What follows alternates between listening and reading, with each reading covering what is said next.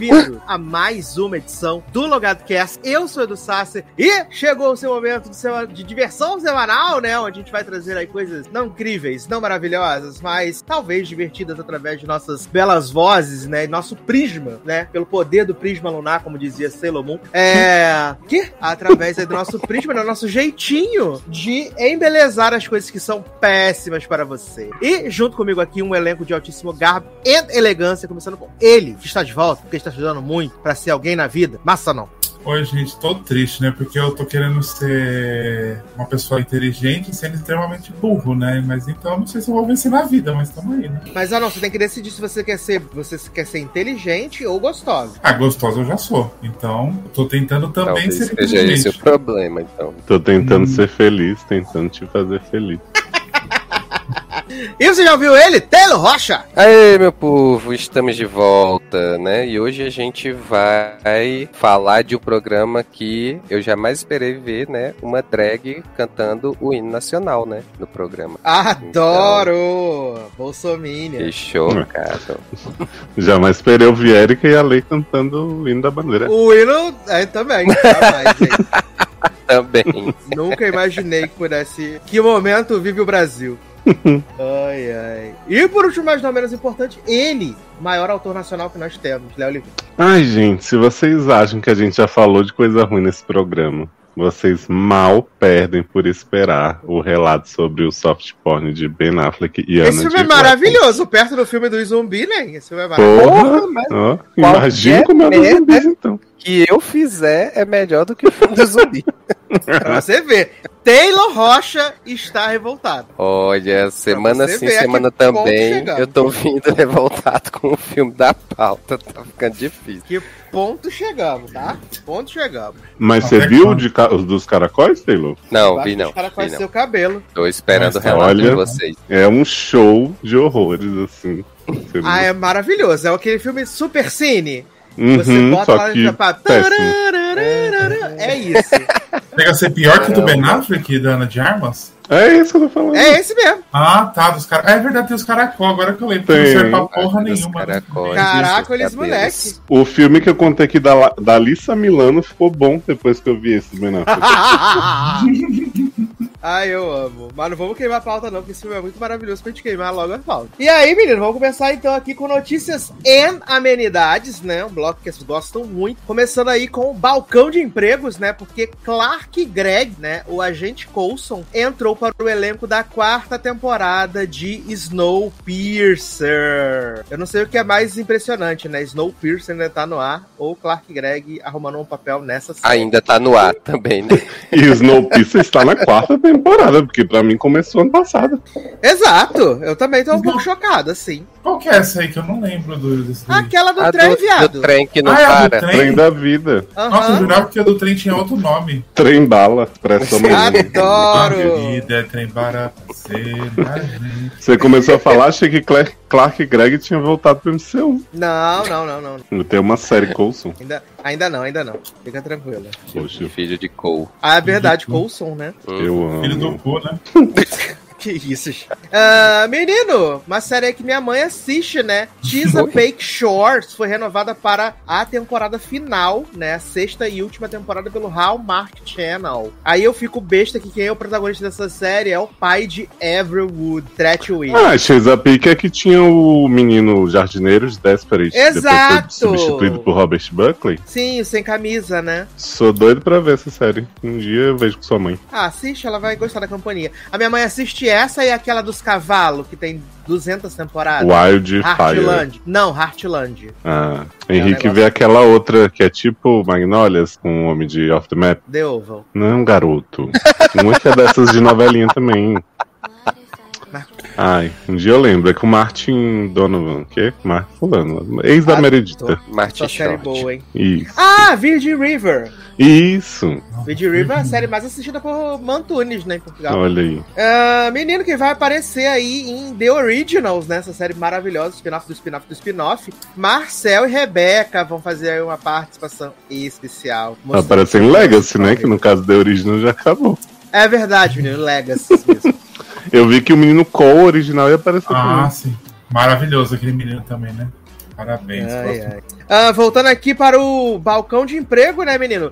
Gina Rodrigues, né? Jaina Rodrigues arrumou um emprego aí numa nova série da dona ABC, uma comedinha chamada Not Dead Yet, né? Olha aí. Hum, Aí eu tô vendo aqui Um sobre o que que? ela é né? que ela é uma uma solteirona, né, que tá aí na beirando os 40, e Nossa. ela decide, ela decide voltar, né, a, a carreira dela, a reassumir a carreira dela aí, né? Mas o que que acontece? Ah, ela só consegue um emprego para escrever o obituário. Adoro, vai ser Não. escritora de Não. novo. Quem que é que vai fazer? Que empolgante. Ginão. Gina Rodrigues. Ah, tá. Achei que você falou Gina Davis. Eu falei, Gina Davis beirando os 40. Não, Gina Davis já saiu até de outra série. Gina Davis, ela entrou na série e saiu da série antes Sim. da série começar. Exatamente. Lenda, né? Só, Inovando, só, por né? conta, só por conta do namorado de Zoe. Disso, Matando a. Catherine Heyer, né? Que não conseguiu isso aí fazer.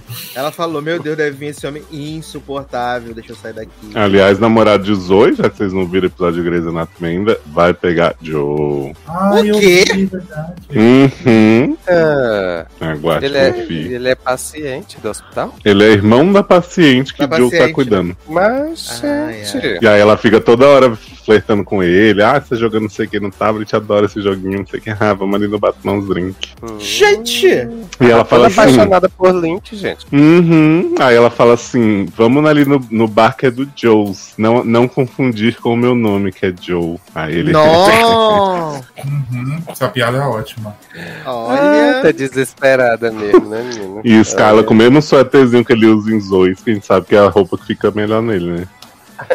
É, é o único figurino que ele tem, na verdade, né, gente? Que ele tá usando isso Bichinho, desde. podia ficar Ouça. sem. Ou sem também, né? Ele tá usando isso desde o. É Coisa de lá, né? Crazy Ex-Girlfriend, né? Exato. Tem, não tem outra roupa esse menino. E aí, menino, já que a gente é super a favor aqui dos, ba dos balcão de emprego, né? Eu fiquei muito chocado porque eu fui acordado por Taylor Rocha com essa notícia hoje de que Gavinzinho Leatherwood disse que não vai voltar para a segunda temporada das garotas do, da faculdade. Sim. Mas a gente tá fazendo o que esse homem da vida? Fazendo vídeo no Instagram sem camisa, só isso. Ah, é o que ele presta pra fazer, né? É, exatamente. Ai, gente, faz mais umas cenas de bundinha em, em College Girls. Pois é, menina, era o conteúdo que a gente tinha. Pois não. Não é, menino? Era a única coisa que prestava mentira. Não, era. Garoto. É porque ele era um plus a mais, né? Sim, exatamente. Ele Sim. o- A atuação não servia. Corpo servia. É, Ele era então, né? adicional. E como todo castigo pra cor não é pouco, né? A HBO Max está trabalhando numa série prequel de It, a Coisa, que vai se chamar Welcome to Derry, para mostrar os primeiros anos de Pennywise atuando na cidade. Porra, achei interessante. Tava todo mundo pedindo, né? Caraca. Tava todo mundo pedindo a Anitta, né? Na hora que você falou que castigo pra cor não é por, pouco, eu já tava achando que ia ser uma notícia sobre Mara Card, né? Ah, mas essa não liga mais não, né? Liga sim. Ela tava muito decepcionada com a Globo por fazer edição falando da história que, né, Ah. causou todo um trauma na família dela. Eu não vi, gente. Eu só vi, adoro vi a Sônia- Eu vi que a Sônia Abrão tava puta hoje no programa dela. Menino, até eu vi esse vídeo, gente. Eu não vi o Eu adoro nessa que- hora, menino. Adoro que Maíra fazer campanha irônica falando do assunto. Pode, pro Santander, né? A Globo fazer, botar uma musiquinha de hahaha, de É, de adultério. infidelidade, sabe? Mas como é que foi esse plot aí? Conta pra mim, que eu não vi. Conta, caralho! Não, menina, é Do só VT ou da reação? Do VT, gente. O VT é assim. Primeiro aparece o, o Arthur falando alguma coisa com os meninos, com o PA e tal, aí o PA fala assim: Ah, mas você faz isso na vida real? E aí começa a tocar adultério. E fica repetindo durante o, o, o VTzinho. E aí depois eles botam a parte que os meninos estão vendo o vídeo no, no quarto, no cineminha, e aparece a Laís entrando no Domingão. E aí Sabrina Sato fala assim pra Laís: Laís, mulher, a gente viu que Arthur comeu pão, comeu leite, comeu não sei o quê. Você acha que ele comeu mais dentro da casa ou fora? E aí Laís faz uma cara assim de putz, gata. E aí mostra o Arthur dentro assistindo assim com a cara de cu e os meninos tudo rindo. Fez a cara de que ele com certeza comeu mais fora, né? Exatamente. e aí Maíra e os Arthur Zé estão assim, desolados, né? Desumanos. Desolê, né? pãozinhers. Não, a Sônia Abrão hoje tava puta, né? Porque ela, ela na empresa fica no programa da Sônia Abrão de tarde, né? E ela tava puta. Ela passou três horas e meia do programa dela falando que a Gente. Globo não tinha o direito de fazer isso, que absurdo, como pode, queimando um rapaz tão bondoso quanto o Arthur Aguiar. Ela tava puta, puta. Era como se o Arthur Aguiar tivesse comido ela também e deixou ela de viúva. Você não sabe se comeu? É. Pode Eu tô ser. Aquele clipe da Pepe Neném, né? Dela tem mais de três horas e meia, gente. Exato. É muita fofoca. Só fazendo as fofocas repercutindo no Big Brother, gente. É maravilhoso. Só que não. Ah, menino! HBO divulgou aí pôsteres, né? E a data de estreia de House of Dragons, né? Spin-off aí de Game of Thrones, que estreia em 21 de agosto, meus amigos. Depois 21 do, de do vazamento pelo Matt, Matt Smith, né? Ah, tá pensando que era depois do vazamento do Domingão do Faustão. Não. Porque ele foi dar uma entrevista, né? E aí ele falou: Ah, não sei o que, vamos ver. Vamos ver quando a série chegar em agosto. Aí ele se tocou que tinha dado spoiler da data de estreia e falou. Em Ops. setembro. Ou não sei, né? Vamos ver aí quando é que vem. Hum, Nossa, gente. remediou bem, hein? Sim, total. Amo. Ah, ABC renovou aí The Good Doctor e The Rookie para novas temporadas, né? Good Doctor aí para sexta temporada e The Rookie para a quinta temporada. E eu estou bem feliz. Eu amo The Rookie. The Rookie outra começou ontem já tá com cinco temporadas. Tá com Eu cinco- achei que tá você ia quatro, falar que né, ama? The Good Doctor. Não, amo The O Rookie, bom doutor, gente. né? Amo The Rookie, demais. Ah, Paramount Plus liberou aí o primeiro teaser, né? E a data de estreia da terceira temporada de Evil, né? Que vai estrear no dia Aí. 12 de junho. 12 de junho estreia aí Evil. Já quero. Segunda temporada. Vai estrear no Dia dos Namorados, né? Uma série romântica dessa. Porra! Adoro! É verdade, né, gente? Um afago no coração. Ah, gente, torna amo. uma lambida, né? Amo Evil, mas como é dos King, esqueci de ver, né? Que absurdo, meu Tem Deus. esse plot agora, né? Quem sabe quando Eli Gold aparecer. Falando em Eli Gold, menino, Carrie Preston, né? Nossa Elsbeth Tassione estará na sexta temporada de The Good Fight. Amo. Já, sem estrear, já é a melhor temporada de The Good Fight. Sim. Ela já tinha aparecido no The Good Fight, né? Já, já tinha aparecido. Ah, quero ela junto com Ellie Goulding. Ai, gente, maravilhoso. Ah, Netflix tá com a ideia aí, né, menino? De fazer um spin-off de Pneus Bridgestone, né? Com a rainha Charlotte, né? Que é a rainha Wanda Sykes, né? Mostrando a juventude dela, né? Ai, sim. A Shonda não postou roteiro hoje? Uma coisa assim? Não Gente, sei, né? mas já. Postou, tipo, no- postou que ela tá escrevendo, alguma coisa assim. Foi agora há pouco que eu vi. Olha, sinceramente, Brito. Mas Shonda escreve Bridgestone. vai escrever. Ela escreveu spin-off, né? Uhum. Uma hora ela tem que trabalhar, né? Ela não escreveu nem 20 anos, que ela pegou da vida real. Pra poder pagar os passos da Disney, né? Garoto. Mas é, os episódios vão ter a mesma duração de Bridget? Ah, deve ser maior, Ai. com certeza, né? Deve. Duas horas e, e meia. Exato. E agora que é uma notícia triste, né, que saiu aí hoje, né, que o Bruce Willis anunciou, né, na verdade a família do Bruce Willis anunciou que ele tá se aposentando da carreira de atuação, né, porque ele foi diagnosticado, né, com uma, uma doença chamada afásia, né, que é uma, que é uma doença no cérebro que afeta uh, a linguagem, né, afeta a comunicação, então ele tá se aposentando, né, o Bruce Willis tá com 67 anos, né, e quem fez aí o, o anúncio, né, foi a filha mais velha dele, né, com a, com a Demi Moore, e aí, a, basicamente a família toda fez anúncios lá falando sobre ele, né, e tal, é, agradecendo as pessoas que gostam da carreira dele, que sempre apoiaram, né, e que uh, é um momento triste, né, porque ele ama atuar, mas que agora ele não tá mais em condições, né? Aí tem até aqui as aspas, né? Esse é um momento muito realmente desafiador para nossa família. Estamos gratos pelo amor, compreensão e apoio contínuo de você. Estamos passando por isso como uma família forte e queríamos incluir os fãs, porque sabemos o quanto ele significa para vocês, assim como vocês significam para ele. Como o Bruce sempre diz, viva e juntos planejamos fazer exatamente isso, né? Nossa, eu fiquei chocado com a existência dessa doença. Muito triste mesmo. Também. E ano passado o pessoal tava até zoando, né? Que o Bruce Willis tava fazendo um monte de filme. Ele fez- deve ter feito. Acho que ele fez acho que entre 10 e 12 filmes ano passado, né? E todos eles eram no mesmo tipo. Ele aparecia cinco minutos no começo, desaparecia no filme e voltava no final, né? Então eu não sei se ele já poderia estar com. Com alguma coisa assim, né? Que talvez já pudesse estar afetando. Então, os Uhum. projetos já não eram projetos onde ele ficava, tipo, 100% do tempo, sabe? Pode ser. Ai, sede.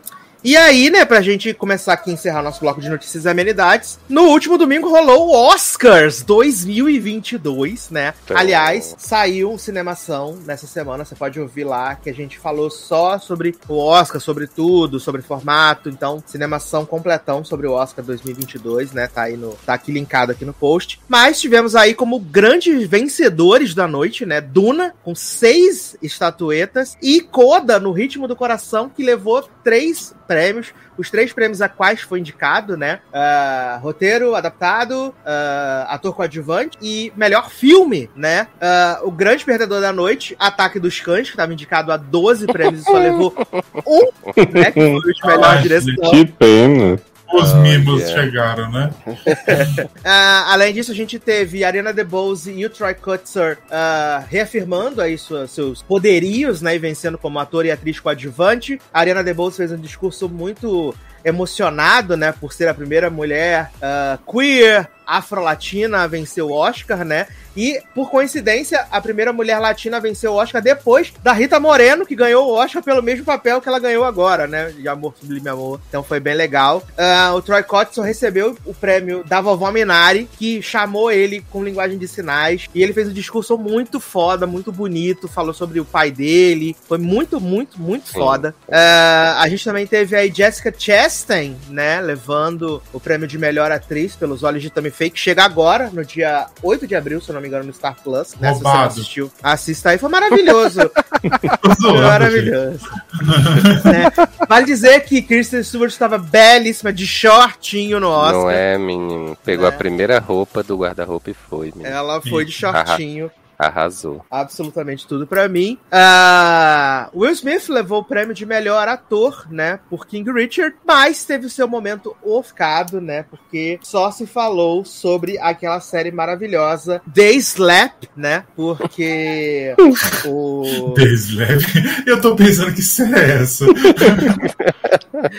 Porque o Chris Rock foi apresentar o prêmio de melhor documentário, né? E aí ele fez uma piada que tava aguardando a Jada Pinkett Smith né, na sequência do G.I. Jane, né? Que é o Até o Limite da Honra, né? Que ele filme com a Demi Moore. E aí ah, a piada repercutiu mal, o Will Smith levantou, deu um tapa na cara do Chris Rock, né? E foi engraçado que a gente tava comentando o Oscar no, no Telegram, né? E todo mundo ficou, mas é armado? É brincadeira? O que, que está acontecendo? Não sei o quê. Quando o Will Smith meteu um. Tire a. a, a- a- tire a- o nome da minha esposa da Tirar a da sua porra do nome, né? Uhum. E aí a gente falou assim, é, acho que talvez não seja tão assim brincadeira, né? Não seja tão brinks assim. E aí teve uma série de desdobramentos, né? Acabou que ficou marcada a premiação. Foi isso. Ah, o Will Smith pediu desculpas publicamente na segunda-feira. A academia começou uma investigação formal, né, sobre o incidente e saiu uma matéria agora na Variety, agora há pouco, antes da gente começar a gravar, que existe uma grande possibilidade do Will Smith ser expulso da academia de Ah, poupa. cinematográficas. É, Né? eu ia te contar, viu? Olha. por causa disso.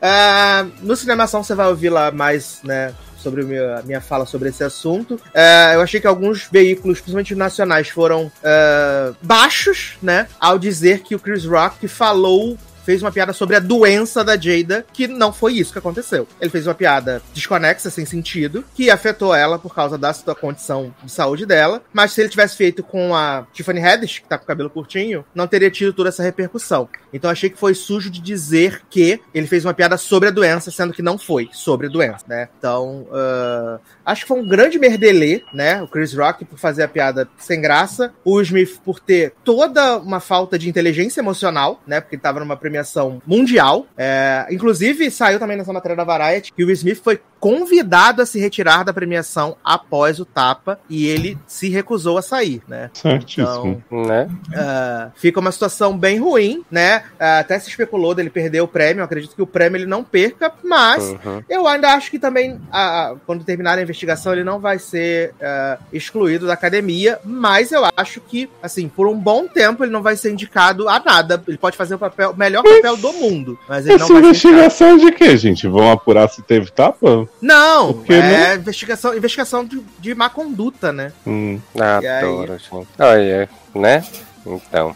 É se dizer tem só que humorista eu... triste, eu tô feliz. né? Exatamente. Eu acho que eh, se, se aí fosse a primeira vez que o, que o, o Chris Rock tivesse feito algum piada envolvendo ele ou a, ou a Jada, ainda assim estava errado, mas a gente, né, tinha sido pego de choque ser a primeira vez. Mas não é a primeira vez que ele fala alguma coisa a respeito da mulher, do, do Will. E aí, assim, gente, sinceramente, eu, eu, na minha visão, assim, a piada não foi. é, foi também sobre a doença, né? Porque assim, eu acho que se você sabe da condição que ela tem, você não vai fazer esse tipo de, de piada, porque, Mas o Chris Rock alegou que ele não sabia da condição da Jada, né? claro que sabe, tu acha que ele não vai saber? Eu não sei, porque eu não sei, da, não sabia da condição da Jada até domingo. Ah, eu mas sabia é- e não sou grande inteirado, mas assim, É, Eu não e sabia. assim, acho que uma pessoa coisa... que vive pro entretenimento, tem material de falar dos outros, que pesquisa tudo, não saber um negócio desse, é.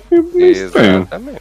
Também achei. E assim, gente, todo mundo fala de- dessa questão de que, ah, que, que. Que assim, né? Teve o fato do comportamento do Will lá na, na premiação, mas assim, uma hora você explode. Todo mundo é humano aqui nessa vida. Já tinha acontecido uma piada uma vez. O Will, é, não sei se fez alguma coisa, mas no passado. eles nem estavam presentes. Foi em 2016. Ah, foi quando eles é, boicotaram, Foi né? o Oscar Exato. So White, e aí o Chris Isso. Rock falou que a Jada Exato. tava braba, que não tinham negros sido indicados, mas ela também não tinha sido convidada ao Oscar. Isso, exatamente. Então, assim, já tinha ocorrido a primeira vez. Ocorreu a segunda, gente. Eu, sinceramente, eu- ó, meu posicionamento é: o Will bateu foi pouco, sabe? É, estão falando como se ele tivesse tirado sangue do homem, Exatamente, quebrado uma perna é. e assim, Tanto é-. Tanto é que eu achei que, na hora que tinha sido fake, porque eu achei que o, o Will Smith tinha levantado pra dar um murro nele. Uhum. Aí, como ele deu só o tapa.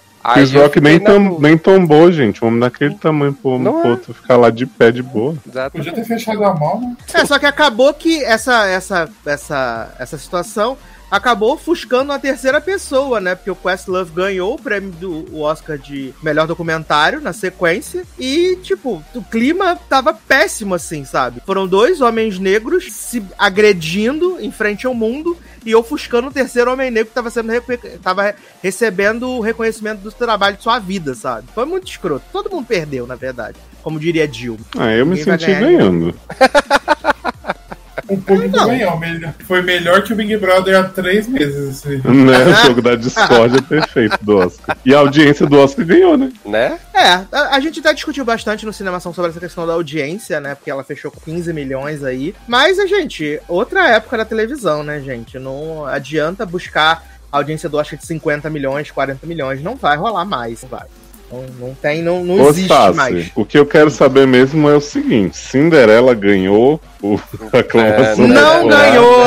Não ganhou porque o Zack Olha. Snyder botou os Minions dele pra trabalhar. Que e homem aí, ridículo. O Army of the Dead ganhou o fan favorite, né? E a cena mais legal do cinema foi a cena do Flash na força da aceleração em Liga da Justiça. Hum, que Sim. bacana. Sendo Exatamente. preso, né? Exato. Cinderela ficou em segundo lugar Consi- no fan favorite. conseguiu a cena do Flash, conseguiu ganhar do encontro dos Três Miranha e Uhum. da cena de Vingadores Ultimato. lá Ultimato. da- da Francamente, Brito, ninguém nem lembra dessa cena do Flash, fala sério. Não foi nem desse ano que reeditaram pra botar em outro filme. Entendeu? E aí, a- as, as cenas foi quinto lugar Matrix, né? A Bullet Time. Quarto lugar foi a Jennifer Hudson em I'm Telling You. Ah, terceiro lugar foi Miranha, né? Miranha 3, As Aranhas. Segundo lugar foi Avengers, né? Assemble. E em primeiro lugar foi o Flash na velocidade da aceleração. Eu acho que na categoria que você coloca bullet time de Matrix, realmente você tá pedindo pro povo não levar a sério. E aí, no IMDB, se você entrar no IMDB de Arm of the Dead, né? E no IMDB do Liga da Justiça, eles creditaram como se o filme tivesse ganho um Oscar, na verdade. Adora, cara. Faria o mesmo? Faria. Creditaram como se o filme tivesse ganho um Oscar, né? E aí eu falo, olha, Brito, sinceramente. A que ponto chegamos? Mas, começando aqui nossa pauta maravilhosa, incrível, sensacional, saborosa, né? Taylor Rocha e Márcio. Zanon vão falar aí sobre o novo reality de drag queens, né? RuPaul Drag Race Brasil versus cantoras, né? Do universo. né? The Jujubee Redemption. Eu ver Redemption, né? Queen Stars aí, o novo reality da dona HBO Max, né? Apresentado por Pablo Vittar, né? Aliás, nem falamos da polêmica aí, né? De Lula Palusa, né? Que também rolou essa semana. Essa semana foi tudo aconteceu. E aí, menina Pablos pegou a toalhinha acabou com a cara do Lula, né? Bolso ficou triste. Entrou no TSE, né, menino? E aí, TSE falou: quem falar de política aqui vai ter que pagar 50 mil reais. A Anitta falou: gente, pode fazer aí que eu, que eu pago. É nós, tamo junto. E o povo cagou na cabeça deles, continuou fazendo as manifestações, né? né? Isso, uma É, bolsa sim. E Até aí, porque erraram chegou a a empresa, né? Botaram Lola Palusa internet.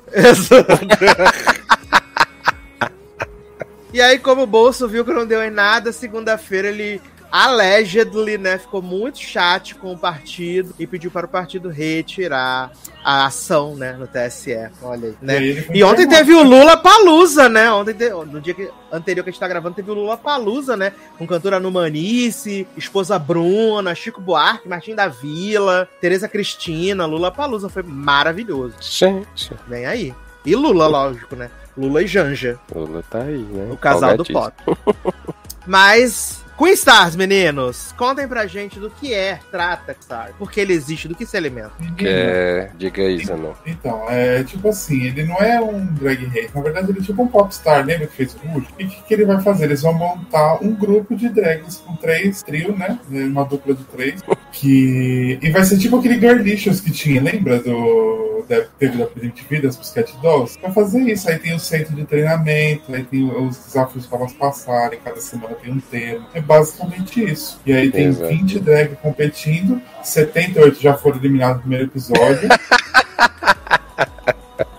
Amo. E aí tem Pablo apresentando, que eu acho que tá muito bem. Três jurados Sim. insuportáveis, entre ele, Sim. Diaga Bravanel e uma outra bicha escrota. E Luísa Sonza como objeto cênico. É, exato. Tadinha da dona do Exato. café da Primeiro pela altura, né? Que ela, comparado com a Pablo, ela fica, né? Escondida. Quanto Mas eu também. gosto dela. O problema é que ela não serve pra nada ali, né? Exato, né? Porque é o que eu, eu tava até falando off com os meninos, que assim, um programa de drag, né? E que tem a Pablo apresentando, vai todo mundo se identificar com a história da Pablo, né? E não com a Sonza, né? Então vai ficar todo mundo querendo é, conversar, interagir mais com a Pablo e tal. E a Sonza tá lá, né? Apenas. Aí. Mas assim, e é isso que o Zanon falou, porque assim, o, o programa começa com 20 drag e em dois episódios 10 foram embora, né? Então, assim, aí ficam 10 que vão pra Academia do Fama das drag. E aí vai ter aula de, de voz, impostação, dança, é, tudo um pouco pra,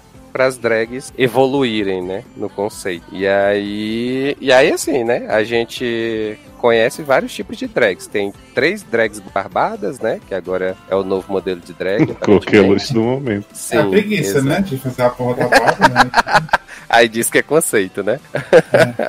Aí temos a drag sertaneja, né? Que eu falei na abertura, que ela também. é, que ela cantou evidências lá, né? E, e assim, eu gostei. É, aí dos jurados também, assim, é, o Abravanel. Do lado da outra gay, porque assim, existe uma gay chamada não sei o que, Timbó, que é um dos jurados lá do programa, que ela é produtora e tudo mais, é dessa parte da música, não sei o que, e que assim, é uma bicha completamente desnecessária e insuportável, né? Então, assim, ao lado dele, o Abravanel ficou, eu achei de boas, sabe? Não consegui me incomodar. E a Vanessa da mata, apenas, né? Porque Uhum. não também assim, é, ela e nada é a mesma coisa ali. Então. Agora é, a Groove aparece no episódio e é muito mais presente que a Exatamente. Manto. Até a Aretusa apareceu no primeiro episódio, gente. Adoro. aí. Ah, Não, can... não cantou pisa cantaram I menos. love you, I love you. É, nem I love you. Corote. Eu acho que tinha que ter tido uma, uma, uma tarefa sobre a Love e Corote. Eu Pelo menos É. um joga-bunda, né? Com, com a Mist... Teve Não, Joga. Bunda teve. Eu As três Pois cantaram. é. Só adoro. faltou a Mistel patrocinando, né? Pra ela cantar I Love Corote. É... Mas aí, tipo, o programa, eu gostei muito da produção do programa. Achei legal. Eu acho que, que Não investiram tá bem. baixa renda, não, gente. Tá, não. Não, não, tá. Tá Não bem tá. feito, eu achei. O palco, Uhum. o- os números que elas têm que fazer, tudo tá bem tipo, legal, assim. Exato. Tá. E eu fiquei impressionado com a quantidade de músicas internacionais, né, que que estão para as drag, que as drags, que a produção na verdade escolheu para as drags cantarem, porque eu achei que seria muito mais nacional assim. Então, Uhum. é, até nessa parte da produção de das músicas e tal, eu achei muito legal.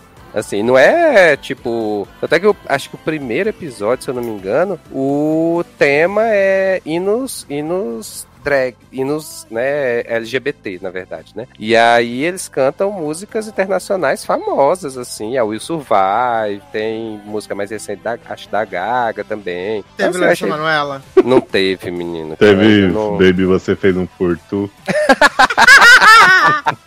Se tivesse, era ótimo. Pagando mais em direitos autorais do que RuPaul, né? Com os lip sync cheios de música velha que ninguém se importa. Exatamente, exatamente. Mas assim, é... Pablo tá maravilhosa na apresentação, não tem o que se discutir. Ela tá assim muito solta, né? E assim, performances, assim, tem umas performances muito boas, né? Já tô com a torcida pra Leila, que ela é maravilhosa. Germano?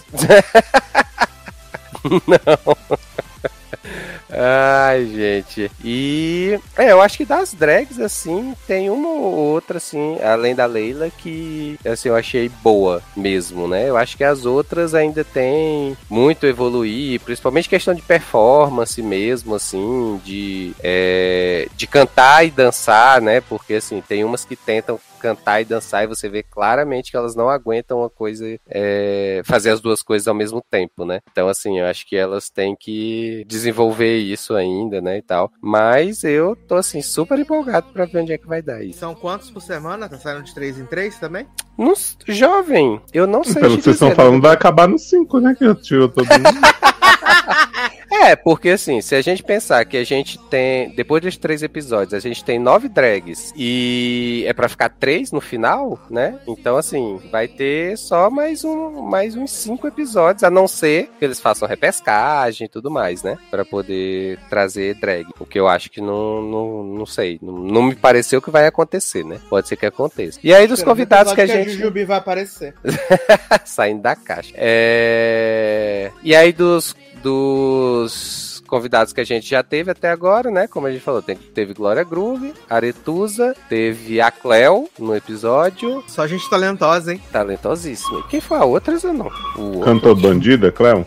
Foi junto com Não. o Cleo, gente. Nossa, eu não lembro agora. É, também não lembro. Mas teve. No, o, a Glória e a Aretusa foram juntas no episódio. A Cleo foi sozinha no outro. E teve um. Não, acho que no primeiro não teve. E a Cleo foi no Ah, terceiro. verdade. Ah, verdade, é isso mesmo. Podia botar Fiuk de Amy Winehouse, né? Ai. E Cleo emocionadíssima quando a drag começou a cantar Xuxa, gente. Ela A drag cantou Lua de Cristal, viado. começou tocando. O que era que ela tava tocando? Era harpa? Não, era. Oi? Ah, não, porque a drag começou tocando. Que ela tava tocando um instrumento, que ela é instrumentista. Ai, não lembro agora. É, acho que era a harpa, alguma coisa assim parecida, porque começou assim, bem levezinho e tal, não sei o quê. Só Aí dedilhando. ela- Sim, exatamente. Maravilhoso. Mas estamos aí acompanhando, já quero mais. Adoro. Mas o Taylor falou que tá torcendo pra Leila Moreno. E Zanon, tá torcendo pra quem, Zanon? Eu tô torcendo pra Diego, né? Que é aquela drag que era da X Factor. Maravilhosa, toda performática. É a Barbada? É, que tem uma barbinha loira. Aqui Loira. ganhou destaque, Ah, eu acho que no. Ela é boa também, verdade. É. Ela E Dakota cantora. continua? Não continua, jovem. Oh. Foi arrastado ela- no episódio. Exato. Exatamente. No segundo episódio ela ficou na corda bamba, mas aí levaram ela e na terceira. Assim, né? Ela veio, não reagiu, né? Não botou o cropped e aí ficou arrastada. Também, todo. show de carisma que ela é, né? Emparedeci. Dá um voto de confiança pra Dakota. Confiança. Funciona bem no TikTok, né, né? Funciona bem no TikTok. Pra cantar em grupo, não dá. É, não rolou. Nem individual também. Olha aí. A humilhada. A humilhada. A abandonada. Mas, aproveitar que Taylor já está no embalo, né? Eita. Para que ele e Leózio falem aí sobre a grande série de mistério, né? A nova série de explodir cabeças da, da Apple TV Plus, né? Que muita gente já tava falando aí, meu Deus, a nova série da geração, né? Ruptura, né? Eu esqueci o nome em inglês, mas é Severice, né? Severance, Severice Severance. Severin. né? Que tem um dos atores que eu mais odeio em todo o universo, depois do. Doutor do Boca Murcha de Grey's Anatomy, né? E depois do outro homem lá que fazia aquela série do unicórnio também, o Alton Goggs, também odeio também. E aí depois vem o Adam Scott, né? Sassi colecionando inimizades. Adam Scott, detesto demais, né, menino? E aí eu queria que vocês contassem pra mim o que que se trata dessa série, gente. Que eu vi o promo, vi que o homem trabalhava na empresa, deixava as memórias, voltava pra casa, deixava as memórias, voltava pra paraíso da empresa, deixava as memórias. E aí eu queria que vocês contassem pra mim sobre o que que é essa série. É basicamente isso. Falou aquele. Aí já foi a sinopse. Já. Exato. Demorou Mas o primeiro episódio inteiro pra gente descobrir isso. É, mas tu viu mais, mais do que o primeiro ou só o primeiro? Vi o segundo. Ah, tá. Então, é porque assim, no primeiro episódio, pelo menos eu não lembro de ter, ter visto isso, deles falarem como é que acontece, né? Porque basicamente, né, como foi falado, o plot é essa divisão. Quando você tá trabalhando, né, você não, não tá ligado fora do que acontece fora da empresa. E quando você tá fora da empresa, você não lembra do que aconteceu lá, né? Uhum. E aí. É que é basicamente assim, você cria uma segunda personalidade pro trabalho, né? Isso Porque que é uma realmente pessoa- trocar a chavinha, né? Quando Sim. Exatamente. Que é tipo assim, você meio que cria uma pessoa do zero, que quando tá Uhum. lá no trabalho não faz ideia de qual é a vida dela fora daquilo. Isso. E aí quando ela sai, ela tipo também não faz ideia do que ela fez no trabalho. É, só que nesses dois primeiros, nesse primeiro episódio, eu não sei se no segundo eles já falam, mas como é que é feito isso, né? Se é uma criação de personalidade, se eles alteram alguma coisa no cérebro da pessoa, é, como é que é feito isso, entendeu? Uhum. Mas Aí, pode falar isso- dos outros, não tem problema não. Hã? Mas pode falar dos outros se você tiver visto como que faz. Não, só vi o Ah, primeiro. não. É por isso que eu tô te perguntando se Ah, no segundo tá. eles já falam isso, alguma coisa Não, eu, eu achei que você não queria me dar spoiler já, já tava Não, não, em dia. não, não. E Leózio sedento por um spoiler. né? Pra evitar a fadiga. É porque assim, no, no primeiro a gente começa com a Halle, que é a novata que tá Isso. chegando na empresa, Uhum. Em cima de uma mesa, com. Até então a gente não sabia, mas era o Adam Scott falando com ela, fazendo umas perguntas de protocolo, e meio que, tipo, ambientando ela ali, ela muito desesperada, me tira dessa sala, não sei o que, tipo. E aí a gente vai vendo, né, no decorrer que o Adam Scott ele trabalha numa área lá de coleta de dados, um cubículo muito espaçoso, que a empresa tem essa barra, né? São muitos corredores e muitas áreas vazias, assim, e baias soltas no meio do, do, do local. Nossa, Uhum. cinco minutos de do personagem andando no corredor Sim. branco, gente. Olha que agonia. Pois é. E aí, tipo, ele. é, A Halle tá lá pra substituir um cara que foi demitido, né? Que era amigo do Adam Scott. E aí ele, né, só pensa assim: ah, meu amigo foi embora, não sei o que, né? Não, não dá muito, muita vazão pra isso. E aí, enquanto a Halle tá se ambientando e tal, que ela, né, ele dá a opção dela sair do local, ela sai e aparentemente volta pro mesmo lugar e fica perdidaça. E aí, mais tarde, a Dan Scott tem umas cenas bem esquisitas com a chefe dele, né? Que basicamente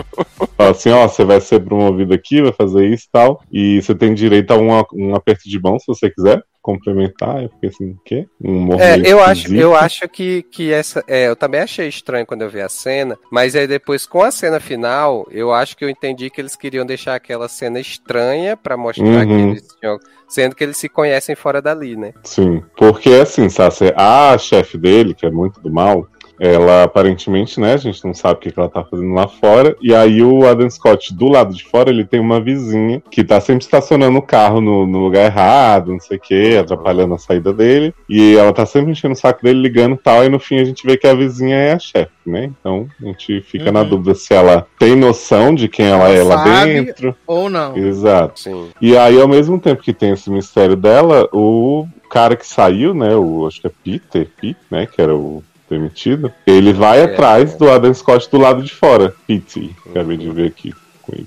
E aí ele vai atrás do, do, Adam Scott e fala assim, ó, é, eu fui tirado de lá porque eu comecei a investigar que tava rolando, que tá tudo muito errado. E aí eu preciso que você tente quebrar o negócio também. Então, Ou seja, que dá pra entender que ele lembra, né, do que aconteceu, né? Então, ele, sim, ele é como se ele conseguiu. tivesse desfeito essa ruptura. né? Isso, exatamente, exatamente. E aí a gente descobre também com a parte de fora que, tipo, tem uma hora que o Adam Scott vai num jantar bizarro da irmã dele, que leva ele pra, pra conhecer uns amigos. E eles ficam fazendo um monte de perguntas sobre essa ruptura que ele fez, como se fosse um processo que é meio que comum a várias empresas, Uhum, né? É, que era isso também que eu, ia, que eu fiquei curioso de saber se isso só acontecia nessa empresa ou se era um processo que estava acontecendo, né, em Uhum. todo lugar, né? Eles dão a entender que, tipo, acontece em alguns cantos, mas aí fica toda uma coisa, ah, eu não ia conseguir fazer isso, porque eu ia ficar todo o tempo inteiro pensando na outra pessoa, né? Porque eles têm essa Uhum. ideia de que realmente seria outra pessoa. E a Dan Scott fala, ah, tô de boa, né? Tô ganhando bem. e aí, só que aí, qu- quando a gente vai ver, né?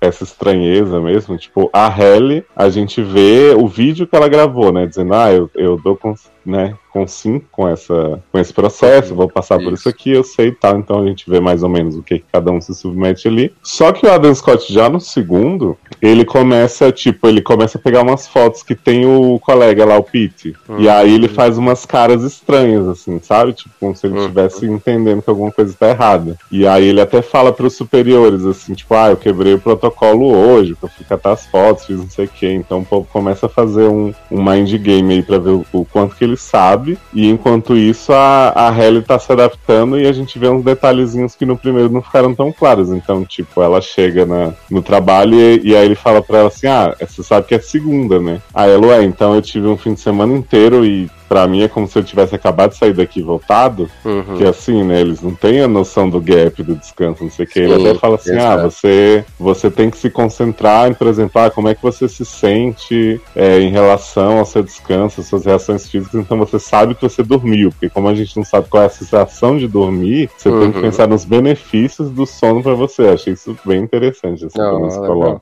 Inclusive, porque no, no primeiro episódio também dá a entender que eles nem podem sair da empresa a não ser que seja no horário determinado pra sair, né? Porque Uhum. a, a Hayley é, tenta sair pela porta e aí quando ela sai, ela entra de novo na empresa, né? Aí ela fica várias vezes. Ele- eles mostram um outro, uma outra perspectiva dessa cena, que é assim, na hora que ela Hum. sai, ela encontra uma pessoa da empresa do lado de fora, que é meio que um mediador, um facilitador, Hum. e aí ela já tem a noção de quem ela é do lado de fora e ela fala, não tô querendo ficar lá dentro, né? E aí o cara fala, não, mas você vai se acostumar, vai não sei o que. Então quando ele bota ela de volta pra dentro, ela tem essa sensação de que ela atravessou a porta e voltou pro mesmo canto, mas na verdade é justamente isso, que ela não tem noção do tempo que passou lá fora. Legal. Achei bem criativo. Agora sim, temos que falar que não é uma série ágil, né?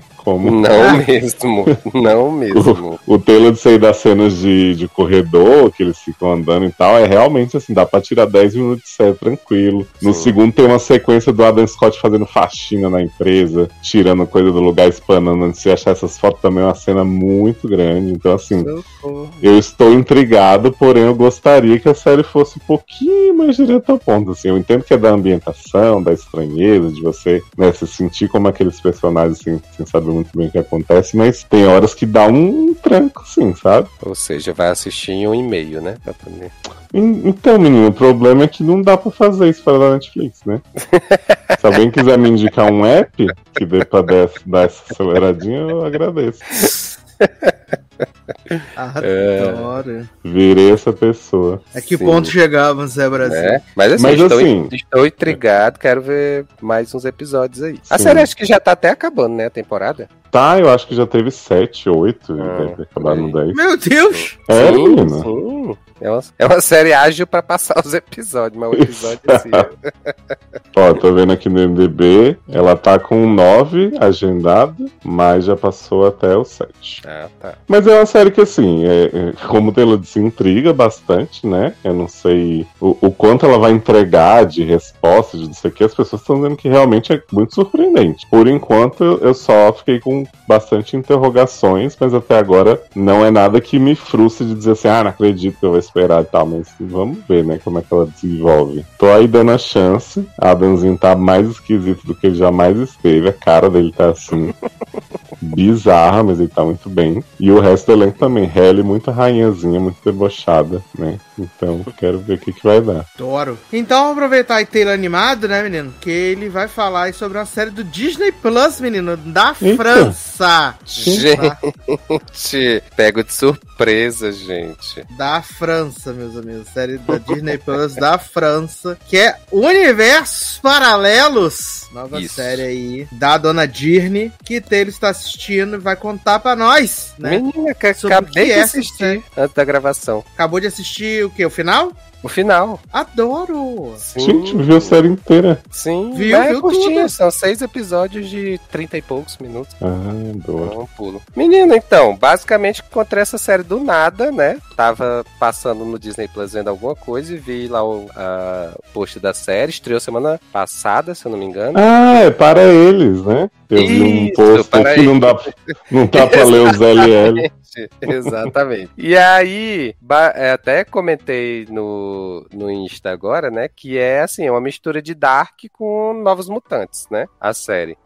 Então, por quê? É, nós temos quatro amigos, né, nessa série, que eles, assim, são dois irmãos, né, o Sam e o Victor. Aí nós temos a uma menina, que eu não vou lembrar o nome dela porque realmente não fixei. E tem o, um amigo que é o Bilal na história. Adoro o amigo. Bilal. Bilal. Adoro Que- amigo Bilal. Ele não tem um amigo Bilal, que é, então, É um E PA, aí, né? né? o famoso PA. e aí, assim, esses quatro são muito amigos e tal. E aí, assim, o Victor, ele é mais novo do que os outros três, né? É, e aí, assim, tá? é, os, os outros três estão saindo do, do colégio, né? Estão indo pra, pra faculdade, pro high school. E aí, é, tá todo esse negócio, ah, porque você vai sentir falta da gente, não sei o que e tal. Tá toda essa brincadeira com relação aos outros três serem mais velhos e meio que abandonarem ele na história, né? E aí, esse dia é, do primeiro episódio é o, o aniversário do Bilal, né? Então, vamos dar parabéns ao Bilal. E aí, o que é que eles Tá programam? de parabéns esse Bilal. Esse Bilal, exato. E aí, é, eles vão para um bunker que tem lá na cidade dele. E aí os quatro entram no, no bunker lá e vão fazer a festa comemorando lá, né? O aniversário. Nisso. É, temos que. Ah, esqueci de falar. No início, a primeira cena da série é um menino andando com um cachorro no meio da mata. E aí começa um vento e começa a balançar tudo. E árvore, e árvore tremer, não sei o que. E aí esse menino some e o cachorro dele rejuvenesce e fica lá abandonado no meio da floresta. Então essa é a cena inicial. E aí, voltando lá, o, as crianças, os adolescentes estão lá no bunker e tal, comemorando aniversário e tudo mais. E aí a luz começa a piscar, daí a luz é, apaga, e quando volta, a gente tem que dois sumiram, né? O, a, a, menina e o Victor, que é o mais novo, sumiram. E é, o Sam, que é o irmão mais velho, ficou no bunker. E o Bilal aparece envelhecido. Então ele aparece 15 anos mais velho. Bilal, Bilal envelhecido. Exato. Isso é uma série do Disney Plus, gente. Você não imaginou ver um Bilal envelhecido. ele tá, aí... tá, grisalho? Não, ele não chega a estar tá grisalho, porque, tipo, ele tinha. Só enrugado. Lá, os, é, os 12 anos, mais ou menos, então, tipo, agora. Deu uma tá caída com... no Bilal. É, uhum. ah, então, assim, como ele tá 15 anos mais velho, ele tá com uns 27, 28 por aqui, é. né? 12 anos não, ele tem até mais. Ele deve ter uns 15, então, ele tá com 30, 30 e pouco.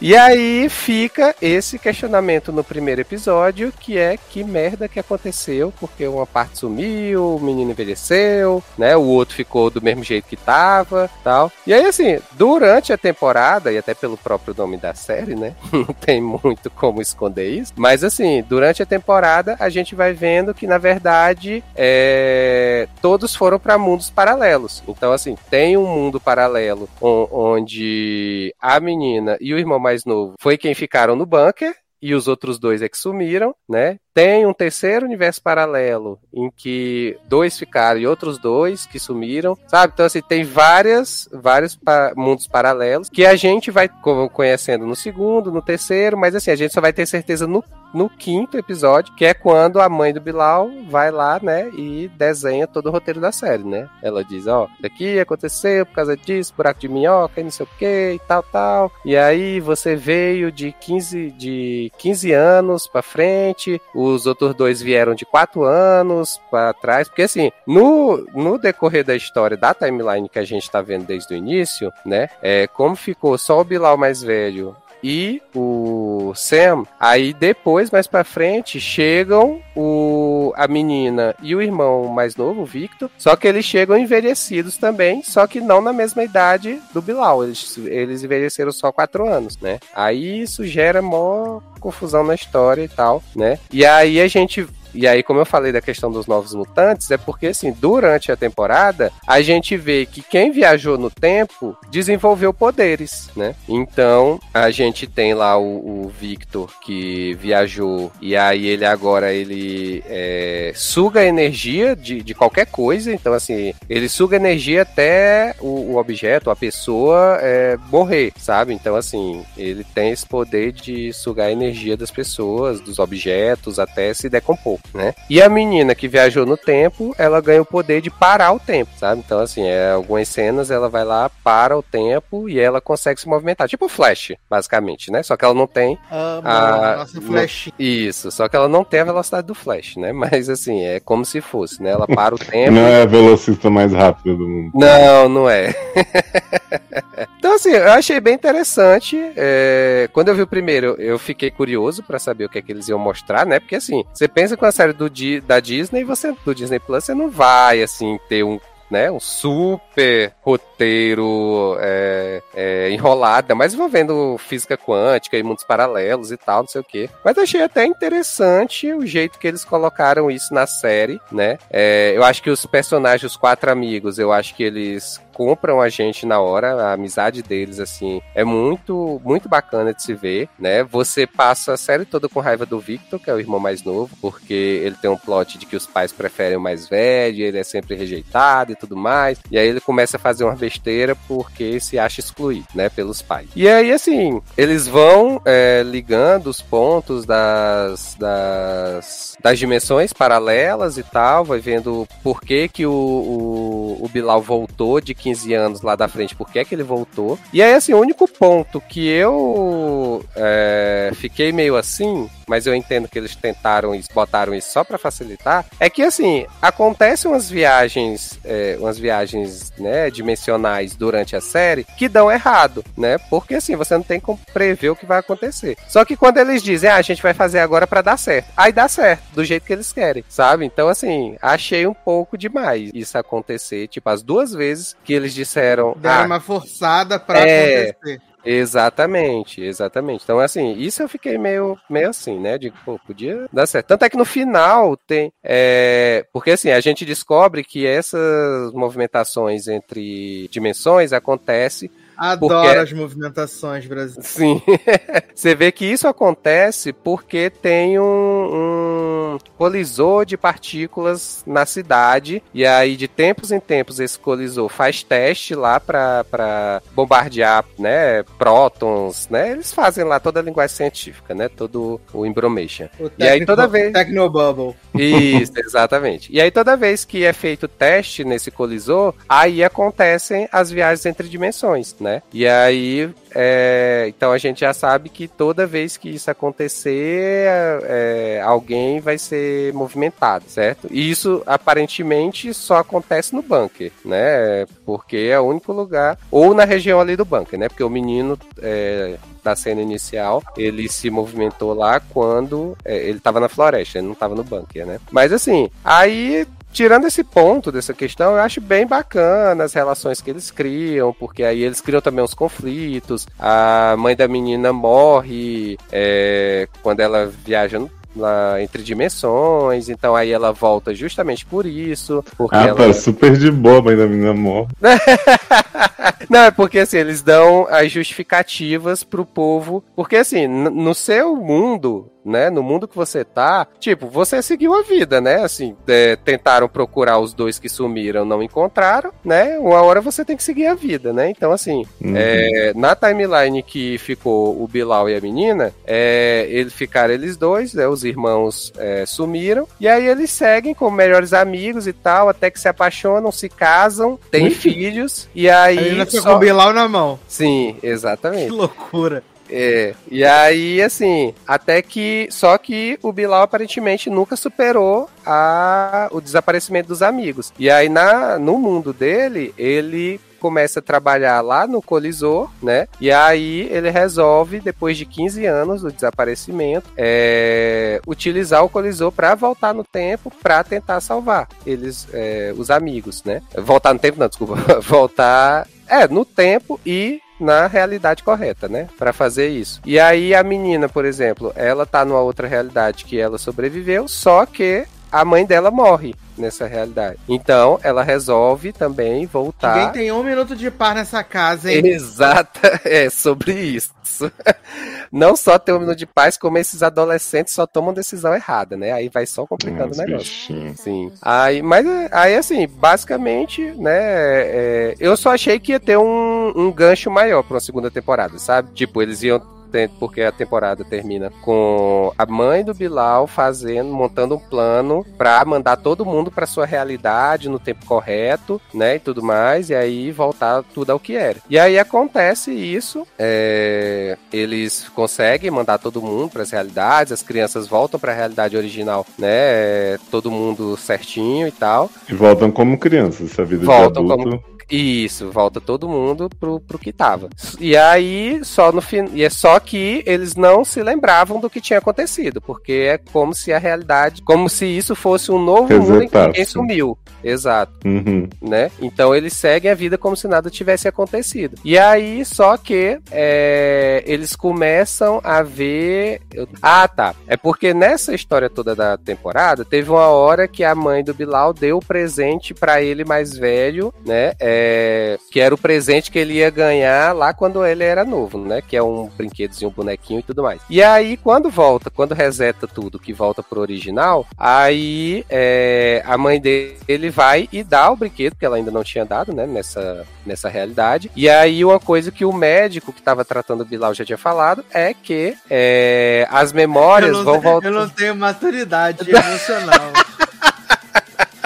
Não, o médico que tava tratando o Bilal. Bilal. Ai, gente, o urologista, né? É, ele tá, ele vai e diz que assim, as memórias vão voltando aos poucos, porque ele tenta reavivar a memória do Bilal, né? Aí vai bota uns, uns trecos na cabeça dele e tal, dá uns choques e diz, ó, você vai, a memória vai voltando aos poucos. Aí quando ele ganha o presente, aí volta a memória e ele se lembra de tudo que aconteceu e os outros que estavam perto na hora que ele ganhou o brinquedo, tam, os, as crianças, né, os adolescentes, também começam a se lembrar de tudo que aconteceu. E aí foi esse o gancho que ficou que eu não entendi se ele pretende fazer uma segunda Ai, temporada só Disney. com isso ou se vai finalizar só, só nessa primeira mesmo, sabe? Porque se for continuar, eu achei um, né, um gancho muito fraco, sabe? Tá com um cara que eles fizeram, tipo assim, vamos finalizar pra caso termine. E aí, de Uhum. repente, eles receberam um Uhum. sinal verde durante a coisa e falaram, não, agora vamos usar aquela cena então pra continuar. E isso, isso, pareceu mesmo e tal. Mas assim, achei bacaninha, gostei, né? Me, me entreteve, né? E quero ver aí, que se vier uma segunda temporada, o que é que eles vão botar aí de plot novo, né? Vamos ver se Bilal vai crescer, né? Menino, tamo aí nessa, né? Bilal se movimentando pra um lado pro outro, ficando velho, ficando novo de novo, né? Sendo tratado pelo Que urologista. loucura, Tem né? de tudo. E o Bilal povo ainda fala que a Disney não é usada. Uma pessoa muito importante. Ai, ai. Mas é tem muito isso. destaque na Disney, né, gente? Sim. Eu nunca, eu não, eu não vi isso vindo. Bilal, um destaque desse. Todo mundo de costas quando Bilal veio, né? Ah, eu amo. Meninos, eu vou falar aqui rapidamente de uma comédia sem graça do Hulu, né? Mas que chegou no Star Plus, que é Life é, Plus Bat, né? Que é a série que consegue reunir o maior número de pessoas sem graça por metro quadrado, né? Que temos Amy Schumer, Michael Cera e Michael Rapaport no mesmo elenco, né? E também tem a mãe da Super Grelo também, Laurazinha Benante também, né? Ah, menina, essa série, ela é tecnicamente uma dramédia, né? Sempre tem essa barra. Aonde a, a Amy Schumer é a Beth, né? Ela trabalha numa numa, ela é representante de uma empresa de vinhos, né? Só que, tipo, ela é super Felipe fracassada. Gonçalves. Felipe Gonçalves.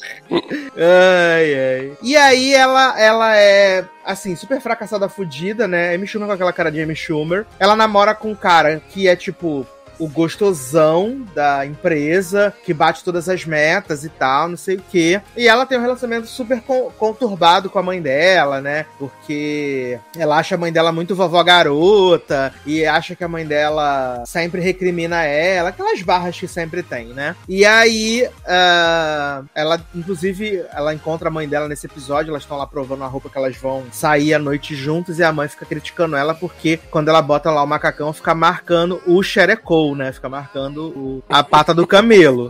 Inclusive, a mãe dela fala que é a pata do camelo mesmo. E aí ela briga com a mãe, não sei o quê. E aí, mais pro finalzinho do episódio, ela recebe a ligação de que a mãe faleceu. Aí- a mãe faleceu. Aí ela acabou de receber uma proposta pra ser promovida e se mudar pra, pra Los Angeles, uma coisa assim, não vou lembrar pra onde. E aí, a partir da morte dessa mãe, vão se. Gatilhos foram disparados, onde ela vai começar a repensar a vida dela e relembrar de coisas que aconteceram na adolescência e que levaram ela até esse ponto onde ela tá assim, meio deprimida, meio sem perspectiva meio sem perspectiva. Se a série fosse protagonizada por qualquer outra pessoa, menos a Amy Schumer, talvez eu assistisse, né? Mas como tem a Amy Schumer, não existe a menor chance de eu assistir qualquer segundo a mais dessa série. Não tem. Chumefóbico. Por que, gente? Tão engraçada. Ela é muito sem graça. Ela, o, você, você vê assim, sem graça, aí tu olha no dicionário tem uma foto da Schumer. ela é muito sem graça, né? Tanto que até ela lá no- apresentando o Oscar, né? Ela era a mais sem graça das três, né? Ela era a mais sem graça das E, cara, eu sei que tem muita gente que acha ela um gênio da comédia, né? E tal. Mas eu não consigo. Eu não gosto da Amy Schumer. Que e... gênios são esses, né? E aí eu não consigo, gente, não consigo de verdade. Eu tentei, né, até porque essa temática assim meio deprimida, meio triste assim, às vezes fala comigo, né? Mas eu olho pra Amy Schumer e falo: "Hoje não, Faro. Hoje não", né? E aí essa barra mas se vocês se interessarem aí, gostarem desse plot maravilhoso, também tem a participação de Jonathanzinho Groff, também vai aparecer também na série. tá? Eita porra. Exato, grande elenco. Ah, outra coisa que eu assisti foi o documentário, né, da dona HBO Max, ah, Phoenix Rising, né, Renascendo das Cinzas, que é o documentário aonde Evan Rachel Wood, né, Dolls, nossa querida Dolls, ela contou, né, com uma certa riqueza de detalhes, como foi o relacionamento dela com Marilyn Manson, né, ah, e os abusos que ela sofreu e tal. E aí o documentário, ele meio que destrincha, né, através da visão dela, mostrando como, por causa desse relacionamento, ela se tornou uma ativista ah, que foi buscar, porque ah, ela fala no começo que, tipo, ah, abuso doméstico, violência em casa, tipo, prescrevia em três anos. E aí, por isso, tipo, ela não poderia querer que o, o Marilyn Manson consegui, tivesse uma pena porque já tinha prescrito o caso dela. Então ela cria essa a- o Phoenix Act, né, que é uma que é uma aliança entre várias pessoas que sofreram ah, violência doméstica, esse tipo de abuso, e que eles vão tentando ah, passar leis que possam endurecer e aumentar esse tempo de prescrição, né? Aí até mostra, né, o documentário é dividido em duas partes, que eu acho que não precisava, são duas partes de uma hora e dez, então poderia ser apenas um filme, né? Mas eles optaram por essa, essa divisão. E aí mostra elas, né, ela e outras pessoas que sofreram abusos do Marilyn Manson também, e não necessariamente só dele, ah, tentando passar essas leis. Aí eles tentam, elas tentam é, aí em Sacramento passar, aumentar para 10 anos a prescrição, mas aí acaba que elas conseguem entre 3 e 5 só. Ah, elas não ficam satisfeitas, mas, tipo, foi um, um bom começo, assim, o movimento. E aí a Rachel Wood ela vai contando bem passo a passo, assim, de, da, do gaslighting que o Marilyn Manson fazia com ela, de como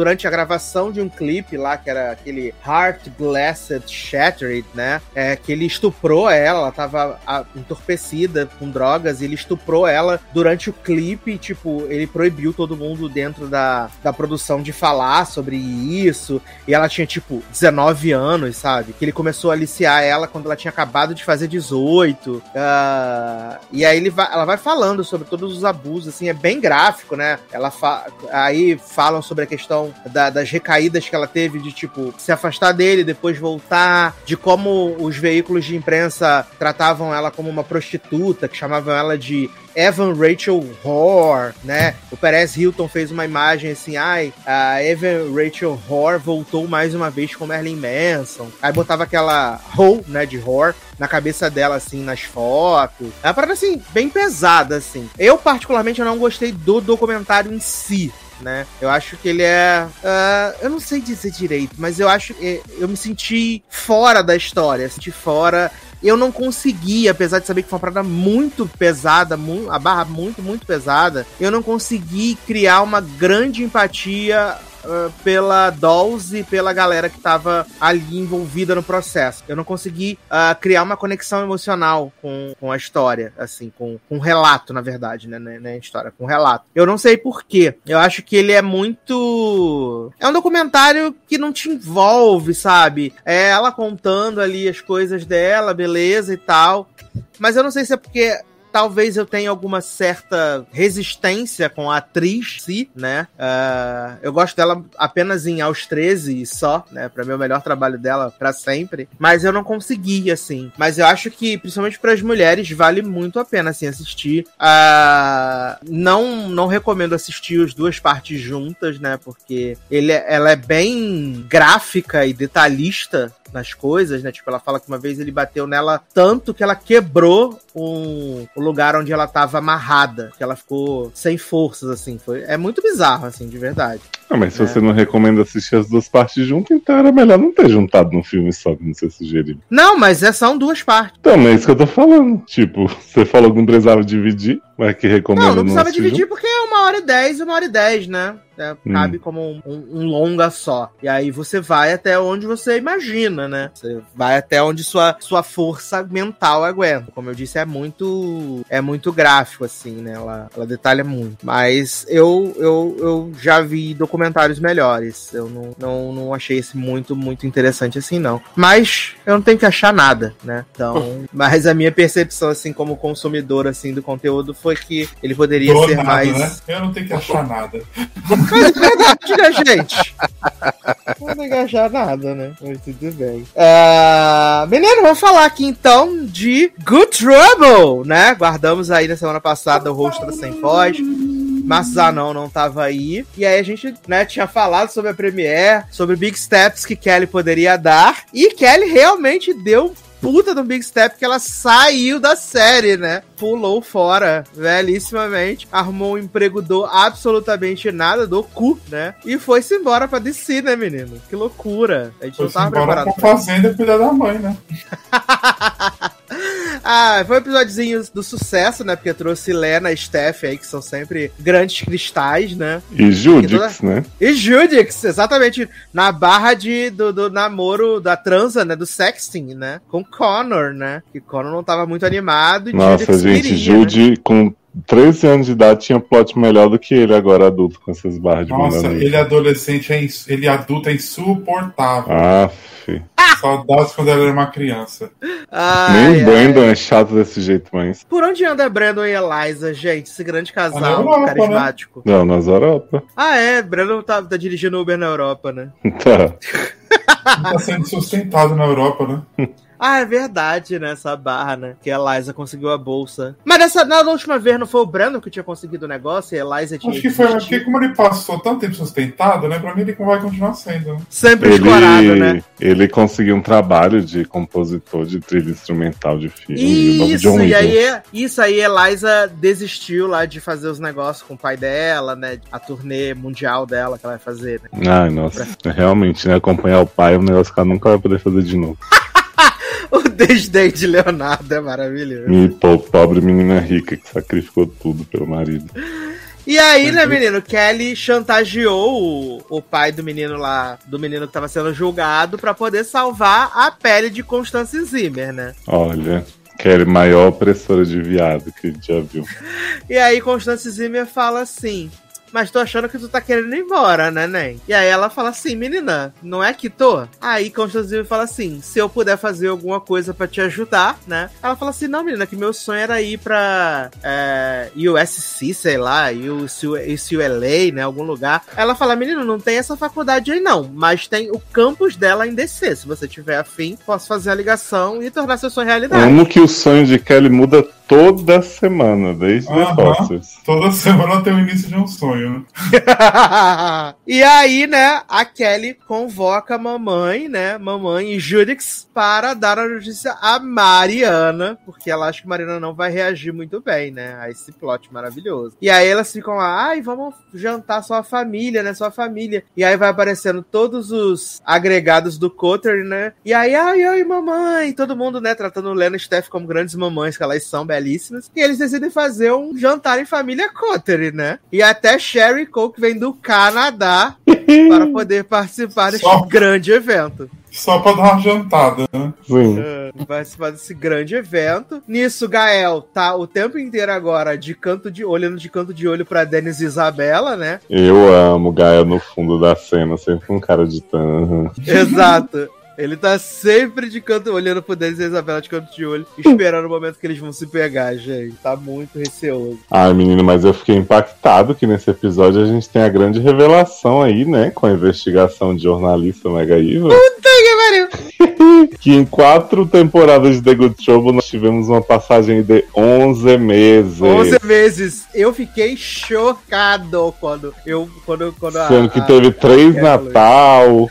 Velho, quando saiu, ficou uns seis meses fora. Aí eu fiquei assim, gente, que noção de tempo é essa desses roteiristas? Que Paralelo, tempos são né? esses, né? Pois é. E aí esse plot maravilhoso do jornalista começa a perguntar pra todo mundo, quando é que você se mudou pra cá, hein? Hein, hein, vem morar aqui quando? Aí falei pro Sácia, né, que jornalista tá lá com um altar de, de post-it, assim, com o nome de cada um, né, resumo e tal. Descobri que tem uma Kelly com K, né, que não é Kelly de Mariano, no Cotter. Aham. E aí ele pega um, um papelzinho que é assim, Jenna? Interrogação. E aí na E sequência todo ele liga mundo pra... que mora no Cotter, ele mora depois que a irmã dele De desapareceu. Jenna, exato. Aí de- a mãe dele liga, e aí, meu filho, você tá procurando Jenna, não sei o que, não vai achar Jenna. Aí você vê que tem toda a conspiração, o negócio eu falei assim, mas sério que ele precisava escrever o nome da irmã dele que ele está procurando num post-it com interrogação? É pra ficar claro pra audiência. Ai, Brasil, sinceramente, que plot ruim. E eu amo que ele também é um carisma bem negativo. Que personagem Muito, nossa. Ele é muito sem carisma. Não, e o que eu tava falando pro Sasha, né, que Maya Mitchell falou lá na entrevista que ela contou que virou fazendeira e tal, com saudade da família e tal, que ela já tinha avisado pros roteiristas que ela queria sair desde, tipo, um pouco depois da pandemia começar. E aí eu pensei, esse povo teve tempo pra planejar o negócio e fez esta bosta. A bicha fez uma episódio- temporada inteira. Se aí estragaram a personagem colocando ela pra chantagear a cliente pra salvar a Constance Zimmer. Aí no episódio seguinte fazer um clipe que cada cena da festa é ela se despedindo de uma pessoa, falando pra Gael assim: Ah, o que a gente teve foi muito lindo, né? Bye. Aí Davia fala assim: Mina, nunca gostei de você, mas agora gosto. Vou Toma botar você no nosso grupo do Zap. Exato, aí Constance Zimmer, cena patética, que entrega um negócio pra ela, fala assim: recebi isso de minha mãe. E Ia queria dar muito pra dar minha pra minha filha." filha. Mas não tem filho. Ah, gente, sabe que eu tenho dó da Constância Zimmer, que a coitada, desde Unreal, não consegue passar de cinco episódios numa série. Ah, mas só faz o mesmo papel, né? Então, né? Coitada, limitada. Ah. Ela tá em outra série já, falei com o Leoz, ela já tá com em outra série já. Olha. E aí esse episódio, esse episódio começa com a cena conceitual estilo Branzi e Annabelle, né, menina? Com as duas bonequinhas de Mariana e Kelly. Ah, é. e aí a gente né? vê que Kelly fica, e a gente fica como tan. E aí no final descobre que é porque Mariana deu a boneca Mariana pra ela, ficou com a boneca Kelly. Exato. E o destino juntou Jaime e Kelly de novo, maior casal, maior romance da Ai, história. Sasha se emocionou com essa cena, gente. Ai, me emocionei, gente, porque eu amo o Jamie Kelly, gente. Ah, eles são Eu bonitinhos, eu acho que. Quando ele entra no avião e vê ela assim chorandinho, aí ele fala, garota, o que, que tu tá fazendo aqui? Ela, menina, no meu cara- trabalho. Ele tem uma cara Ah. de cachorro triste, aquele homem. É. Sim, sim. Por isso que ela pisa nele. Mana, para, pisa. Por isso que ela arrasa ele toda vez que ela tem uma oportunidade. Por isso. Mas foi maravilhoso. Aí eu E aí, fiquei pra pensando, né? Esse homem não ia ter plot sem ela, né? Porque o plot era namorar ela de vez em quando. Então, melhor coisa é jogar ele nesse avião. Não, e ele acabou de virar fixo na série, né, Viado? É, Ele tinha virado, tinha uma temporada já. Foi, aí virou fixo. Então, tinha acabado de virar fixo e agora já desvirou. Fixo. teve plots maravilhosos de ficar fazendo carinho de quem tá gostando demais no tribunal, ensinando que ela é mentir. E o plot maravilhoso de Kelly, que teve o apartamento dele invadido por um mendigo, né? Todo um conflito entre eles. Falando sobre saúde mental. Uhum. Mas sabe o que eu tô mais puto? Que eu tava falando assim, né, gente? Se fosse pra dar plot pra Mariana, né? Ela finalmente tem importância de novo nessa série. Beleza, né? Sair Kelly. Mas ao invés de sair Kelly, vão dar mais plot pra Malika, pra Dávia, pra? Gael. Gael Enfili, Isabelle, Dennis. Aí eu fico assim, meu pai. Mas é por isso que eu falei que a saída de Kelly e Jamie pra mim foi o series finale. Porque Ah, eu agora eu vi lá os sneak peek que vai ter as, as, esse espionagem tech de Mariana. né? Mas aí como é que você vai saber iPhone. o que, que aconteceu com Jenna? Vocês vão contar pra mim, né? Ah, Vocês vão contar não tá tudo pra mim. pra saber? Porra, nem um pouco. nem um pouco, nem um pouco. Não tô nem um pouco pra ver o, o, o poli, poliamoroso de, de Malika. Não tô nem um pouco interessado. Aquele homem lá com cara de não gostir, querendo ser exclusivo de Malika. Malika doida pra, né, botar na, Pegar sentar na branca e na preta. Beta, na Latina, em todas. Não vou aguentar. Ah, e você não quer ver Davi depois que levou fora de match, tentando lidar com a presença de Dennis na sua vida? Jamais, jamais. E nem vou esperar Isabela pegar Dennis. Nem vou. Hum. Menino, meio que eles, eles falaram assim, né? Quando suas mães vieram visitar, bem no comecinho, né? Há dois meses, é, Steph viu, soube que, que meu filho tinha morrido, não sei o que, Dennis falando, né? E aí nunca comentou nada, não sei o que, mó fofa sua mãe. Discreta. E aí eu fiquei assim, gente, mas ela ia comentar o quê? Ah, é, no meio do jantar ainda meteram violência policial, né? O jornalista meteu violência policial. E Sim, assim, jornalista. Mas a minha mãe é da polícia, levou vários tiros. Tanana. É assim, Steph não pode negar que violência policial existe, ela levou 10 tiros, né?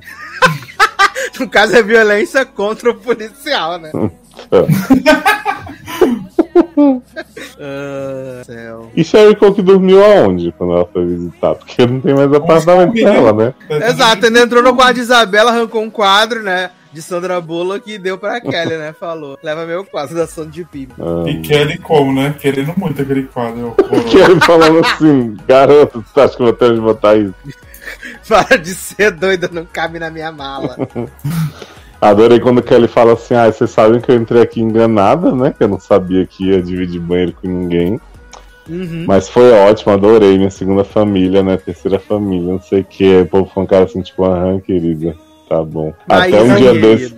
Até um dia desse tinha um grupo pra falar mal de você. Colocaram É, porque- você no grupo só pra disfarçar. Então eu lembro que na hora que ela colocou no grupo do Zap, eu falei, ai gente, ela, ninguém gostava dela no Coterie, né? É, o grupo do Zap era pra falar mal dela, que ela, ela reclamava de pegar as canecas dela. Exato. Que a Kelly só reclamava o dia inteiro, né? Era E ela, tipo, dela. passou dois dias no Cotter, né? Que ela passou a metade do tempo morando com o Jamie. Depois, quando voltou pro Cotter, tava Isabela no lugar dela. Errada não tá, né? Aquela gente insuportável também ficaria com cara de Um apartamento bonito com a vista daquela, igual de Jamie. Com aquele homão, né, gente? Menino, e o Coulter, ele tá apodrecendo igual a casa de Servando do bebê Jericó, porque você olha pras paredes, tem uns mofos, uns negócios, e fica assim, meu pai, passa uma canja nisso aí. tá horrível. Ai, eu amo demais. Mas então, agora cabe a Zanon e Leózio atualizar os plots de Good Trouble. Ah, a gente vai te contar assim que Jenna aparecer. Eu acho que não dura mais. Eu acho que dura mais uma temporada no máximo. Não vai durar muito, não. Pode É porque se Fontinhas acabou na quarta ou foi na quinta? Na verdade, eu acho que quando for pro Summer Break lá, que sempre tem a pausa, né? Quando voltar, já vai voltar pro final. Será? Eu acho que pode acabar nessa temporada mesmo. Exato. Quando pausar, aí eles vão falar assim: ai, em setembro vem aí os 10 episódios final, gente. Mas essa Gente, ó. temporada foi anunciada com mais de 10 episódios? Porque a questão é essa, né? Pode ser que só tenha 10. Ah, nunca se sabe, né? Do Freeform a gente nunca sabe o que esperar, né? Quantidade É, porque tipo assim, eles falam, ah, agora vai ter uma temporada de 30, ah, você tem só dois. Aí você fica assim. Exato. É, Deixa eu essa- olhar aqui o esse, que, que tá previsto no MDB. esse grande jogo que a gente não sabe que vem aí, né? Sempre É, no tem MDB essa só tá previsto quatro episódios, que é o que vai passar o próximo dia 30 e não fala dos outros. Então já vai acabar, né? Vai Na, na series finale do quarto episódio que ele volta, que Ai, É ai, porque ela falou lá na entrevista, né? Que pode, é porque ela pode aparecer, igual a família. uhum, Ah, vai fazer Botar ela no Skype. caralho, né? igual no Sentinel. Fazer vários FaceTime. Ai, ai. Maravilhoso. Maravilhoso. Mas vamos falar então aqui dos dois primeiros episódios rapidinho, né? E o Zanon aí, da trilogia do Big Tree, né? Que vieram aí em This Is Us, né? Que aliás tá quase no episódio 100, né, menino? Tá chegando no episódio 100, acho que mais duas semanas no episódio 100 do This Is Us. Ó, a gente tá gravando um dia depois que foi ao ar o episódio do Randall, né? Pra fechar aí o Big Tree. Não sei se Zanon já viu, eu só vou assistir depois, né? Sexta-feira. eu não vi ainda, vi os outros dois. Mas aí a gente viu Kevin e Kate, né? A gente falou que pela primeira vez o This Is Us teve a cara assim de que tava começando a acabar, né? Que foi o episódio de Thanksgiving, que é bem bom. Bem bom, bem bom. Inclusive que a Beth fica falando: ai meu Deus, mais um Thanksgiving dos Pearson vai ser choro, gritaria, babado e confusão, né? Vou me preparar aqui. A Itoba ficou enchendo o saco de Kate, porque Kate não quer que as crianças comem porcaria, né? Que as crianças comem saudável. E aí ele encheu tanto o saco que ele tava com o chapéu de pelegrino lá do Jack, né? Tiraram o chapéu dele. E aí ele ainda mandou letrinha pra Kevin. Falou: É, né, mas você tem 40 anos e tá dormindo na minha casa, né? Você, não, você falou da Beth agora, eu acho que às vezes a gente não valoriza a Beth como é, porque ela é a melhor pessoa de toda essa série. Não, Porque nesse ela- episódio ela tá maravilhosa. Demais. Porque, mano, todo mundo enche a porra do saco. A Beth às vezes tem hora que ela tá de saco cheio de todo mundo. Ela fala, ai, lá vem o textão do Rain. Mas ela não segura o episódio sozinha, não, porque aquele episódio do balé dela é muito chato. Ah, para! Episódio incrível Eu daquele, daquela mãe maravilhosa. Ah, é porque tem a mãe dela que é filha da puta, né? Então. Não, menino, não é o da mãe dela, não. É o que mostra que ela virou professora lá e a menina a- foi escolher os meninos desfavorecidos pra dançar na escola chique. Aí a menina cai, aí ela vai lá, ah, eu vou ficar aqui até você levantar. Aí a menina manda um cartão pra ela, e agora eu sou famosona do baile é Que episódio é esse, meu pai? É, que episódios são esses, né? Tem, gente, o episódio do balé de O Beth. que é isso? Um filme? Ah, é o da menina, que ela. E aí no final mostra ela com um painel com várias bailarinas. né? Exato, várias bararinas, famosa. Ah, mas foi bonzinho aquele coisa, aquele episódio, eu gostei. Achei bem chato. chato. Deve ser porque eu não gosto de balé. Ah, aí, menino, adora aí. Rebequinha. você gostaria. Rebequinha fala pro, pros filhos assim: meninos, vamos conversar quando acabar o jantar. Eu, vocês e Migs. Né? E aí Rebequinha fala assim: olha, seguinte, tô ficando esquisita, tô ficando esquisita. Uma hora. Esquisito, esquecido. Não vou me lembrar de mais nada, mas estou avisando aqui para vocês agora. Todas as decisões de saúde de minha parte, quem é responsável é Migues. Tá? É Migs. Não, não encham o culhão. Aí nisso tá passando os flashbacks do, do jantar de Thanksgiving, onde Rebeca tá com o namoradinho, né? Migs tá com a namoradinha. Só que eles têm uma sintonia assim muito fera, né? Muito massa. E Louco aí estão jogando. mamar. Como é que é? Louco pra se mamar, né? Exato, aí eles estão lá jogando aquele jogo de adivinhar, né, as coisas. A Rebeca fala pra Migs, te amo! Sim. E aí ela fala pra Migs, aí Migs, hahaha, legal. E aí a a Rebeca tá, tipo assim, achando que Migs vai se declarar pra ela e Migs fala assim, menina, eu preciso deixar você seguir sua vida, eu vou embora pro Texas. E aí Rebeca fica chorando de se acabar, arrasada, chorando, chorando, chorando, chorando. E aí no presente, ela fala assim: menino, Migs vai cuidar de tudo. E eu quero que vocês vivam a vida de vocês, viado. Não é porque eu tô ficando esquecida que vocês estão vivendo, deixar a vida de vocês, não. Quero que vocês façam as coisas que vocês têm que fazer, né? Mesmo se for coisas pequenas, vocês têm que fazer, é isso aí. E se por acaso Migs falecer antes de eu empacotar, quem vai resolver as coisas É Beth. Kátia, tá? Quem é Kátia, gente? Ah, Kate. Quem vai achei que ela ia tirar os filhos e dizer não, quem vai resolver é Beth. Não, não, quem vai resolver as coisas é Katezinha. Aí fica todo mundo com cara de cu. E aí começa a trilogia do Big Tree, né? A primeira parte com Kevin, né? Que esse episódio não faz o menor sentido, né? Que o nome do episódio é O Guitarrista. E aí só porque ele fica tocando violão lá, blém, blém, blém, blém, na casa da, da Kate, Que tiraram- o culhão. Que começou nessa temporada esse plot, né? Exato, o maior guitarreiro do Brasil. E aí ele fica enchendo o culhão, aí ele vai lá pra casa da. pra cabana, porque estão construindo lá a mansão, né? Mansão de Rebequinha. E aí ele contratou J. Moe, né? E os veteranos de guerra pra construir a casa. E aí o episódio é muito mais focado na depressão de J. Moe, né? E Nick dando várias lições de moral em Kevin, do que em Kevin mesmo, né? O episódio é muito mais focado na J. Moe, que a J. Moe, ela tenta se suicidar, né? Ela fala que tava dirigindo o carro e que bateu um torpor nela e ela só quis deixar o carro sair pra fora da estrada, né? Então eles falam sobre o trauma do- dos veteranos e tal, não sei o que. E aí, do Kevin mesmo não tem nada, assim, nesse episódio. Só porque o Nick fala assim: você tem que deixar de ser otário, você tem que parar, você tem que começar a pensar nas pessoas. Você acha que só você tem problema, mas todo mundo tem problema, não sei o que, não, não. E aí, Foi o episódio. conceito, era um episódio sobre ele pra mostrar que nem tudo é sobre ele. Adoro! Agora tudo faz sentido. Agora faz. Aí a segunda parte da trilogia foi Kate, né? Que Kate ia passar um fim de semana romântico super ardente Toby, né? Em São Francisco. Porque eles querem reavivar o casamento depois do barraco que eles fizeram lá no Thanksgiving. Aí Toby fala assim: menina, arrumei um, um, um fim de semana incrível, vamos passear muito, vamos transar. Vamos fazer quando o grupo Perneta vai ser uma loucura, assim, só eu e você. Vai ser uma delícia. Canguru, perneta, né? Que ano Aí são já esses? começa que Toba não vai receber Kate porque tá falando com as pessoas no Japão. E aí Kate começa a projetar a versão gorda de Toby, né? Ah, garoto.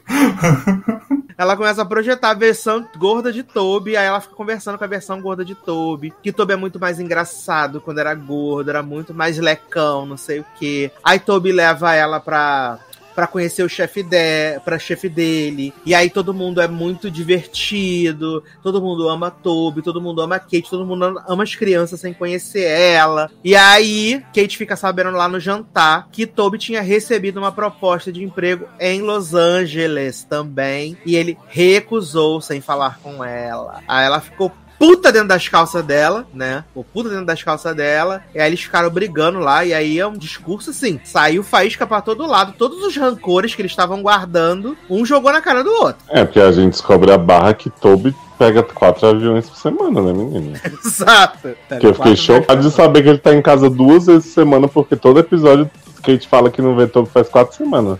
Tá lá, né? Né? Aí ele fala que ele não era feliz, que agora ele tá feliz porque ele gosta do trabalho dele, que ele quer ganhar dinheiro, porque ele fala, ele fala pra Toby, ele foi, ele foi pra Kate, aí ele foi muito escroto. Ele fala assim: "Você acha que o seu salário de professor assistente Olha. pode fornecer alguma coisa. Você sabia que um tablet funcional para o nosso filho custa 6 mil dólares? Eu quero que o nosso filho tenha todas as oportunidades que ele puder. Ele fala assim: sabe quando você vai juntar 6 mil dólares com seu salário? Nunca. Eu junto em dois dias. E aí que Toby comprando vários champanhes, né? E aí ele leva a Kate pra ver uma casa que ele, tipo, já desenrolou com o corretor, já pegou o empréstimo. e aí, Kate, como assim? Você não falou comigo, não sei o quê. Que o Jack agora já conhece toda a nossa casa. A gente tá criando a musiquinha pra levar ele pro parque. Aliás, Jack cantando a musiquinha pro parque, gente. Coisa mais fofa do mundo, com a bengalinha, gente. Muito lindo. Muito lindo. Ele cantando a musiquinha. E aí, eles ficam nessa barra aí. E aí, o nome do episódio é The Hill, né? Porque o Maria. quando eles estão indo, quando eles estão indo pra festa, o Lyft tá cancelando e tal, não sei o quê. E aí a, né? a Kate fala: Não, a gente pode ir andando. E aí o Toby fala: Não, é porque tem muita ladeira, né? Porque a Kate é gorda, não conseguiria subir a ladeira, né? E aí ele fala: Não, não tem muita ladeira, vamos esperar o Lyft aqui, não sei o quê. Aí fica nessa barra, a gasolina tá muito cara, o Lyft fica gente, cancelando mas- e tal. Eu vou falar que Ladeira do São Francisco não é moleza pra ninguém. O negócio realmente tem.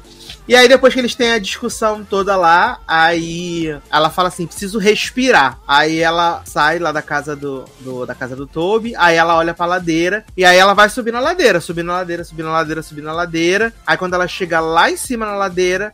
Ela liga pra aquele inglês insuportável e fala assim: Menino, a vaga de professora, da professora que se aposentou, tá aberta? Aí ele fala: Tá. Aí ela: Tenho interesse. E acaba o episódio. Certíssimo.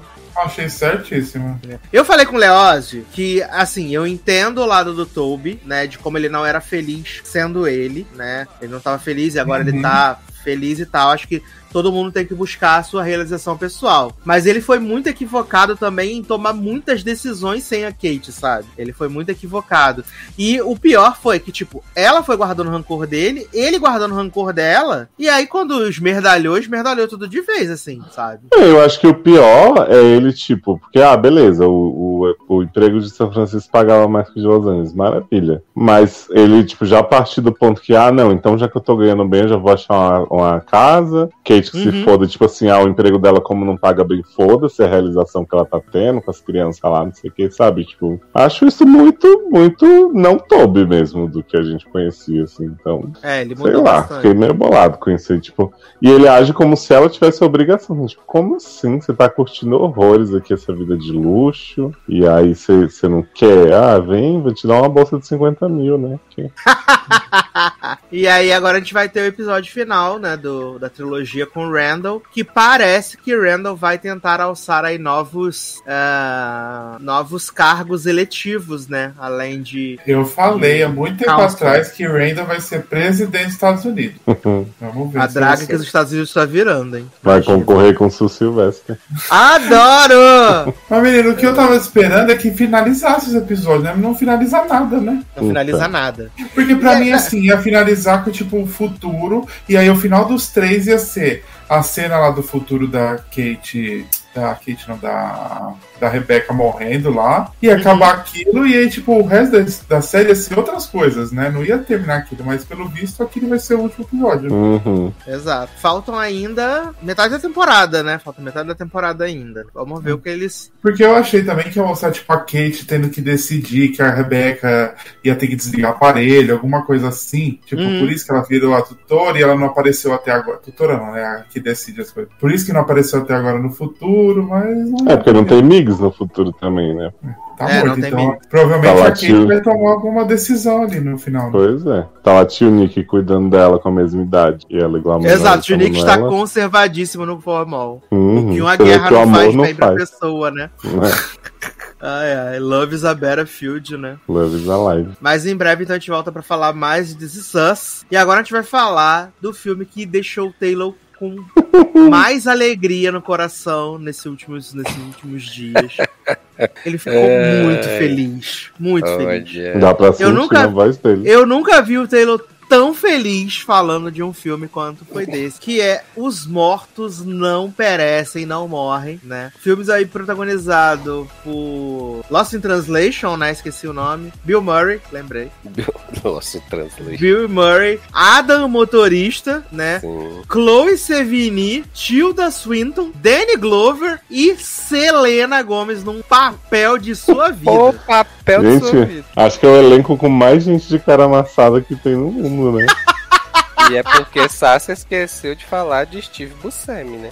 Também. Exato! E Austin Butler também, não é lembro. Sim. Ah, adoro o. Austin Butler também super relevante no filme. assim. É, total. É, na vida, né? Menino, é uma cidadezinha no meio do nada, né? Do nada. E aí tá rolando umas notícias, CNN, jornais, que rolou uma fratura da Lua, né? Por causa do aquecimento global e tal, não sei o quê. E as pessoas estão ouvindo isso e, tipo, todo mundo trazendo uma teoria do que, que isso poderia gerar e tal, não sei o quê. Nanã. E o que, que acontece? Acontece que, por causa dessa fratura na Lua, os animais começam a fugir, né? Galinhas, é, vacas, começam todas a desaparecer da cidade. E depois, os mortos começam a ressuscitar. Os mortos começam a ressuscitar. E aí começa o típico filme de zumbi, né? Matando as pessoas e tal, não Começa sei o o quê. trailer do thriller, né? Michael E vale dizer que Adam Driver, Chloe Sevigny e Bill Murray são é, os policiais da cidade,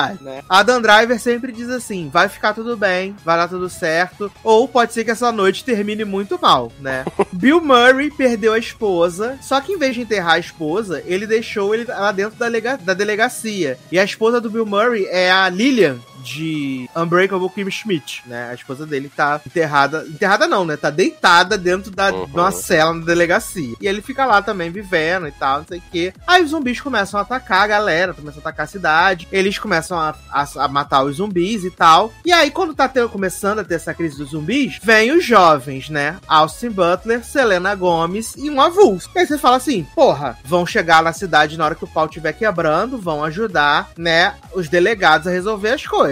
Aí eles vão pro hotel de beira de estrada. A única cena da Selena Gomes é assim: você, pro Adam Drive, você tem o troco pra eu poder comprar na vending machine. Aí ele troca 3 dólares pra ela. Ela entra no quarto. E aí depois os zumbis matam ela, o Austin Butler e o outro avulso. E essa foi a participação da Selena Gomes no filme. Uhum. E a gente nem vê ela morrer, é pior. A gente nem vê eles morrerem, né? Porque o gerente do hotel é mordido pelo zumbi, entra no quarto pra atacar eles, e é só isso. E depois o Adam Driver entra cortando a cabeça de todo mundo pros zumbis não ressuscitarem. Aí, como se esse filme já não tivesse muito estranho, muito louco, né? A Tilda Swinton, ela tem, ela trabalha no necrotério da cidade, né? E a- na funerária. Então ela faz maquiagem, né? Cuida das pessoas, dos zumbis. Só que ela tem uma katana. E aí ela começa a matar os zumbis, cortando a cabeça, não sei o que, nanã. E aí, de repente, um disco voador leva a Tilda Swinton. O voador leva ela do nada. Because no reason. E aí quando você pensa assim, gente, o que que está acontecendo? Aí Chloe Sevigny decide se matar, se jogar pros zumbis, né? Porque ela vê a avó dela fora do carro lá. Ela fala, ah, não aguento isso, muito zumbi, que loucura. Aí fica a Adam Driver e o Bill Murray dentro do, do carro, cercado por zumbis. E aí o Bill Murray fala assim: Por que, que você disse que a noite é, ia terminar ruim pro Adam Driver? Aí ele, porque eu li no roteiro. Oi? Aí ele, é, o Jim, que é o diretor do filme, me deu o roteiro. Aí o Bill Murray, mas eu só recebi as nossas cenas juntos. Ah, então deve ser por isso que você não sabe. Mas como é que termina esse filme? Ah, termina muito mal pra gente. Muito mal pra gente. Aí eles saem do carro, começam a lutar com os zumbis. E aí eles são comidos pelos zumbis. E acaba o filme. E você fica, What? What? Que porra é essa? O que que tá acontecendo, meu Deus? Porque eles trabalham a metalinguagem de que os atores sabiam o que tava acontecendo. Because no reasons. E aqueles personagens todos somem do nada, morrem. E você fica, gente, por quê? E aí não tem uma explicação pra história, não tem explicação pra nada. E você fica, meu Deus, como alguém deu dinheiro pra fazer essa merda? Isso porque você esqueceu de falar do plot do, da, dos jovens na penitenciária, né? É verdade, menino, que também não servem pra nada. Não servem pra nada os jovens lá do Juve, verdade. Mas Meu essa Deus. parte da metalinguagem que você tá criticando aí foi exatamente quando descendeu aí, vocês elogiaram. Então, É desesperador. É desesperador, assim. Mas fala, Taylor, fala, que eu já falei muito. Mas, é jovem, revoltante esse não- filme. Você falou exatamente do, o que aconteceu no filme, eu não preciso dizer mais nada do quanto esse filme é triste. Gente, olha, é assim, é, é sem palavras de desproposital esse filme, sabe? Porque assim, é, na teoria a gente tá vendo os três policiais, né? É, investigando o que está acontecendo na cidade, sendo que assim, é literalmente um mais morto né? é literalmente um mais morto do que o outro, sabe? Eu acho que a Chloe Sevigny, eu acho que ela ainda tem umas reações, mas assim... Viado, eles vão dizer pra gente que a gente não entendeu que tem uma crítica social foda, porque o cara lá, o vagabundo da cidade, fica falando. Porque os vivos, na verdade, também já estão mortos, porque estão envolvidos em suas vaidades, Sim, preocupados tanto, com consumismo. Tanto é que Nossa. os zumbis, é, eles falam que os zumbis vão atrás daquilo que eles mais queriam em vida, né? Então, assim, Aham, tem um casal de zumbi que vai atrás de café, As café. crianças vão atrás de doce, não sei o quê. E aí eu fiquei pensando, gente, os que comem carne? Eles quiser, sempre quiserem vida ser canibal? Ou, ou- Porque eu não entendi isso. Porque tem um... É, aí assim, não entendi o propósito. Mas enfim, né? Aí temos assim, to- todo mundo nesse. Todo mundo nesse filme é estranho, reage estranho, sabe? Não é um filme Sim. de personagens é, reais, sabe? São assim, reações totalmente antinaturais a que qualquer pessoa faria na situação, né? Tanto é que, tipo, eles veem. é, eles começam a achar que tem zumbis, e aí, tipo, fica por isso mesmo. Tipo, ah, tem zumbi, nossa. que horrível Bacana. né? Então, o que vamos fazer? Né? Aí temos assim, os três policiais que, né, vêm contam a história mal contada vão se embora. A, a policial até se mata no final, porque ela vê a avó dela zumbi e ela diz: "Vó, eu vou pra onde você?" E aí ela sai do carro e se joga no zumbi, né? Aí adoro Você- vou pra onde você. é, exato. Aí você tem Steve Buscemi, que é um fazendeiro que fica reclamando Trampista do safado. é, exatamente, fica reclamando do mendigo que tá matando as galinhas dele. E aí, no final das contas, os zumbis invadem a fazenda dele e matam ele, ou seja, veio pra nada, né? Não serviu pra porra nenhuma. Você tem é, os três jovens, né? Que, meu Deus do céu, gente. Gente, olha, sério.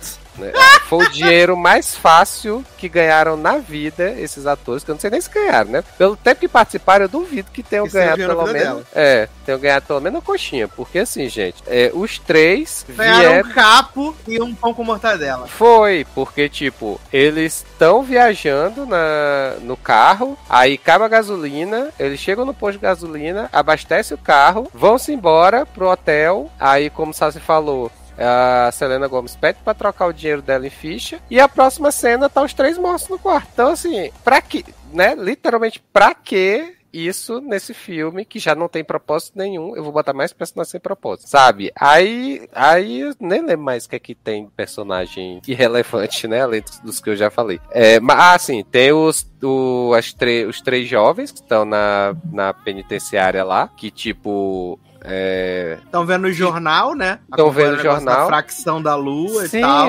falando jornal, vale lembrar que o jornal que é Rose Pérez, né? Que tá lá o tempo todo de repórter apresentando o Meu jornal. Deus. E aí, toda vez que aparece o jornal, a televisão, é, a imagem falha e aparecem uns zumbis nessa falha da imagem, sabe? Que Aham. Because no reasons, não entendi pra quê. E aí tem toda essa crítica do consumismo, aparentemente, né? Que, pô, bacana, super interessante. E essa questão do, do final da metalinguagem que tirada do cu. Porque, assim, em nenhum momento do filme foi falado nisso, sabe? Assim, eles não jogaram isso, chegaram na cena final e disseram: Ah, não, é porque eu recebi o roteiro, eu sei mais que sei do roteiro, e vai, vai acabar tudo mal. Que merda! É literalmente uma merda esse filme. Olha, cara, assim, é, é realmente 2022. Eu nem vi ainda o que a gente vai ver daqui pra frente, mas com certeza vai ser o pior filme que eu vi, porque não tem roteiro, não tem atuação, não tem propósito, não tem nada, né? A não ser o fato do filme cantar a mesma música o tempo todo, O que é o nome tempo do todo. filme, né? Exato. Que eu eu até ia atrás, não acabei nem indo, pra ver se a música tem alguma, sei lá, eles fizeram o filme baseado na música e na música é explicado isso e tal. Não sei. Eu tentei de todas as maneiras tentar tirar algum aproveitamento desse filme, mas olha, tão Mas apenas parabéns. lamentável. Sim. E ainda mais conseguiram reunir esse elenco, que assim, né? Não é, meu Deus, o super elenco, mas assim, tem muita gente famosa pra Exato. fazer esse filme. Eu fiquei chocado. Passado, nunca vi isso antes. E revoltado, né? Caso não tenha Principalmente revoltado, né? claro. Sim. Mas vamos falar de coisa boa então, né? Porque guardei o melhor para o final, obviamente. Ah, Grey's Anatomy. Meu Deus. Só Agora sim, boa. o filme do ano.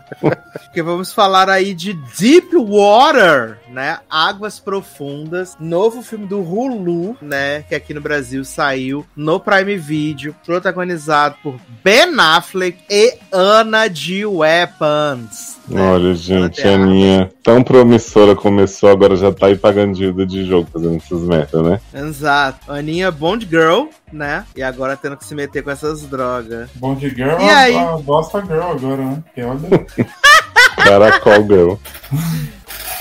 Ai, ai. Mas do que se trata Águas Profundas, né? A gente tem esse casal, Vic e Melinda. É Melinda, não é? Uhum. É Melinda mesmo. Vic e Melinda, que tem um relacionamento esquisito, até que a gente pode dizer, né? O Vic ganhou muito dinheiro ah, criando um chip que é utilizado em drones, né? Então ele tem uma vida confortável. Vive com sua esposa Melinda, Ana de Armas, que é um tanto quanto solícita, né?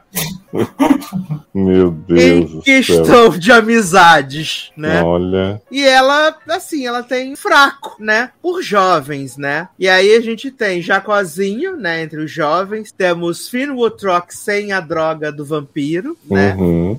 Temos Brendanzinho Miller. E corre na boca miúda que Ben Affleck matou o último amigo, né? De Ana de Armas. Não, corre na boca miúda, não. Ben Affleck está espalhando isso por aí como se não houvesse amanhã. Toda a cidade comenta que ele matou, né? o Exato. outro amigo. Porque quando a gente conhece esse casal, eles são um casal assim meio esquisito, né? O Ben Affleck gosta muito de pedalar e tal. E aí ele sempre chega, né? Aliás, nessa cena o Ben Affleck tava com um volumaço na cueca, assim, né? Ele ia tirar a Claro. camisa, a Ana, Ana de Armas estava sentada. viado, nem eu E reparei fala- nisso. Não, ele ia tirar a camisa, a Ana de Armas tava ali sentada assim na escada, igual ela tá no final do filme, né? Aí ele fala assim, ela fala que foi, aí ele nada, tudo tranquilo, tudo show. Aí eles vão pra uma festa, né, da, da, dos, dos melhores amigos. É, vale ressaltar que esses amigos, esse círculo de amigos, é um monte de velho 50 a mais que vive numas rave, nos negócios all night, que vai pra dentro de casa, vai pra fora toda. Eu fiquei, gente, que velhos. Muita, muita né? festa, Velhos né? são esses, né? Porra. Que isso, um filme?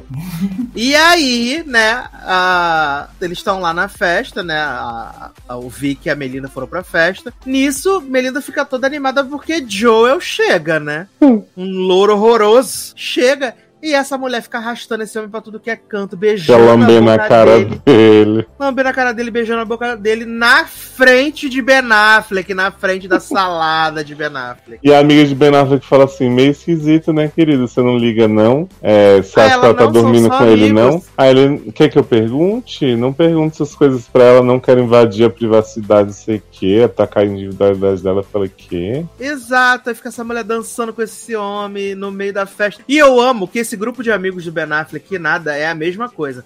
Porque essa mulher tá sarrando com todos os homens da cidade na frente deles e eles estão achando maravilhoso, estão achando ótimo. Não, eles estão É. criticando, só que Ben Affleck não tá nem aí. E aí, menino, Ben Affleck vai lá encher o refil das Beer Night dele, né? Aí chega a Joe e fala assim: Oi, menino, você é marido de Melinda, né? Ele sou. Aí ele, poxa, ela é muito legal, né? Muito do bem, muito louca, muito louquinha, né? Aí ele, aham, bacana. Sabia que eu matei o último amigo dela? Tá. Aí ele, o quê? Aí ele, Aí ele não Acho brinca com isso, Ben Affleck. Que que é isso, garota? Ben Affleck, tô brincando, não. Matei Tô brincando? Não, matei mesmo. Matei pra caralho. Aí ele vai embora, né? Joel vai embora.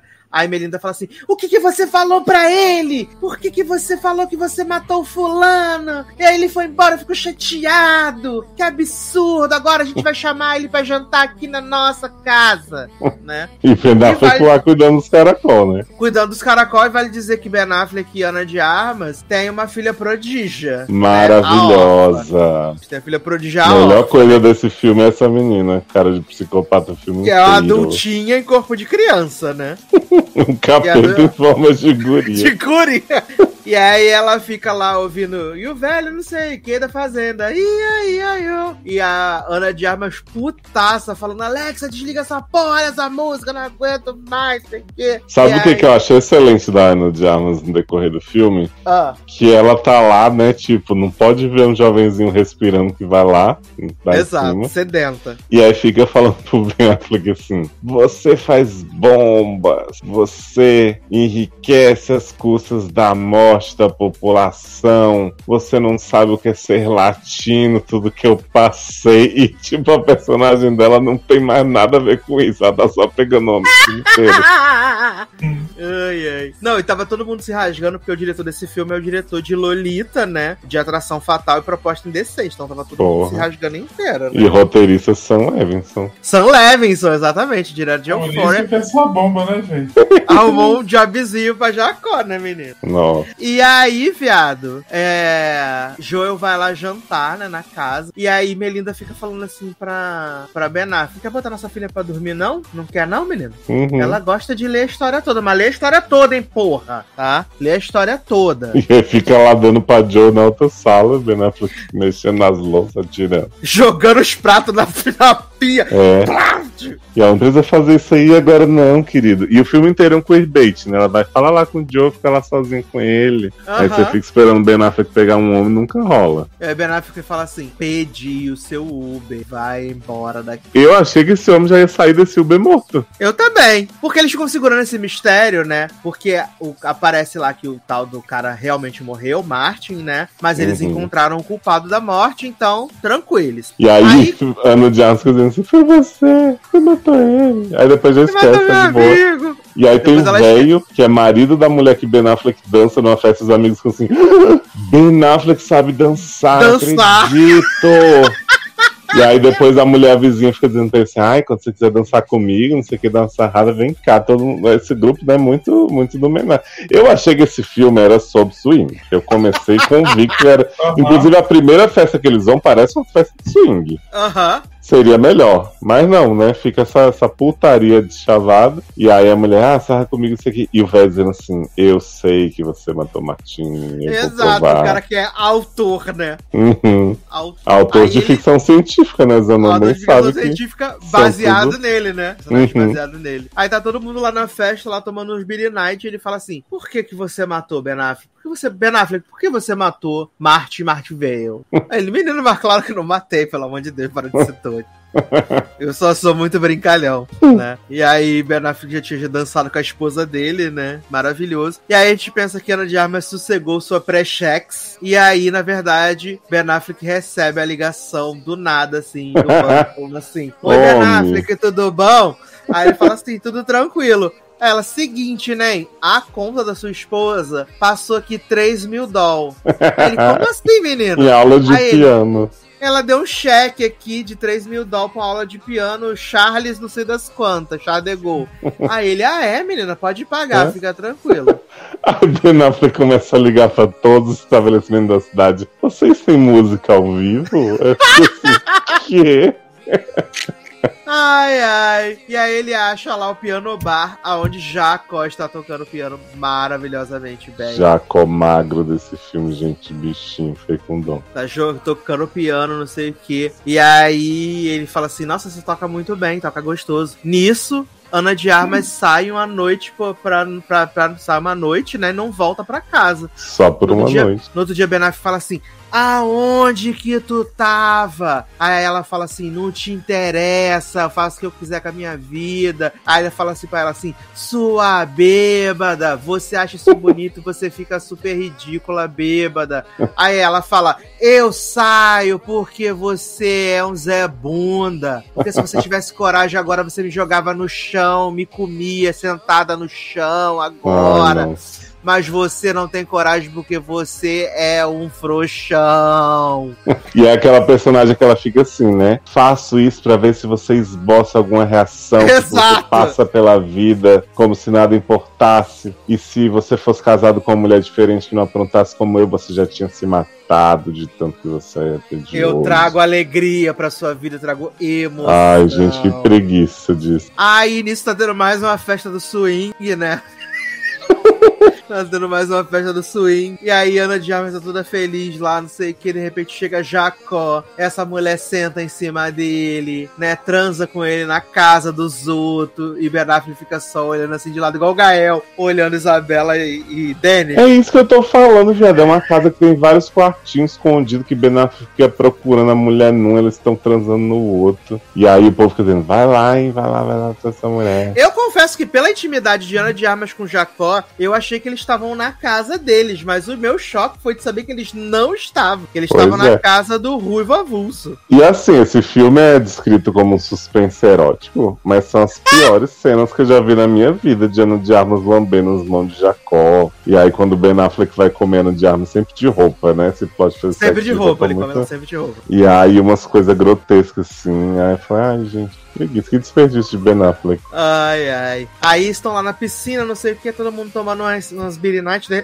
de repente começa a chover. Aí tá Ben Affleck, seu melhor amigo negro, né? E fala assim, ai, vamos entrar. E aí, de repente, tá todo mundo lá, suruba, não sei o que, fazendo biscoito. Ben Affleck vai pegar o biscoito, queima a mãozinha. De repente, Ana de Ah, não, mas deixa eu pra- fazer uma observação sobre essa cena da piscina. Ah, Que é uma edição tipo Meg e Alice Grey, né? Porque assim, tem uma cena que tá lá, Melinda agarrando o Nate na piscina, na frente dos amigos. todo mundo achando "Uhul, lato, la- lato larérrimo. Vai, amiga, arrasa, não sei o quê. E aí Ben Affleck está de roupa a metros da piscina observando. Aí começa a chover, o povo fala assim: Meu Deus, está chovendo, corre pra todo mundo dentro da casa. Eu não entendi, porque eles estão numa piscina. Então, assim, Exato. não fazia zero diferença tá chovendo ou não. E aí, de repente, tá Ben Affleck, o homem, com 3 metros de água em cima deles, falando assim: Menino, tá chovendo, né? Que coisa, pensei, né? Gente, mas que hora que o entrou nessa piscina e tirou a roupa? Vamos, é falado assim, vamos entrar, né? Uhum. E aí o amigo entra, deixa Ben Affleck lá. Ben Affleck dá toda uma, uma voltinha na piscina, assim, olhando pro outro languidamente, né, pra Nate. Aí depois volta pegando biscoito, né, pra molhar o biscoito, esquemar e tal. E aí fica assim, não, gente, voltei junto com meu amigo. Não teria É, tempo de fazer nada é. também. Exato, E aí tem uma cena bizarra. janela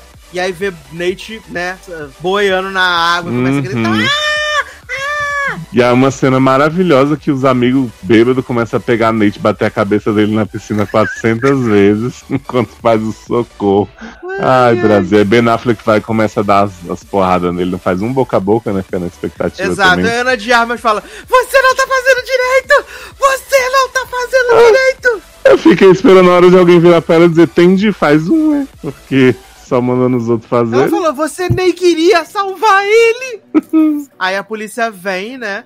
E Ana de Armas começa a falar assim: Foi Ben Affleck! Ben Affleck matou ele, sim! Eu vim com esses olhos que a terra de comer! Matou, matou muito! E aí todo mundo, gente, ela tá muito abalada. Ela tá muito abalada. Ben Affleck nunca faria isso, até porque Ben Affleck tava aqui. Queimou a mãozinha Uhum. com biscoito e tudo. Tava aqui o tempo inteiro, só você não viu. Exato. E aí, Ana de Armas fica lá, não sei o que, tu pensa que ela vai sossegar pré-cheques.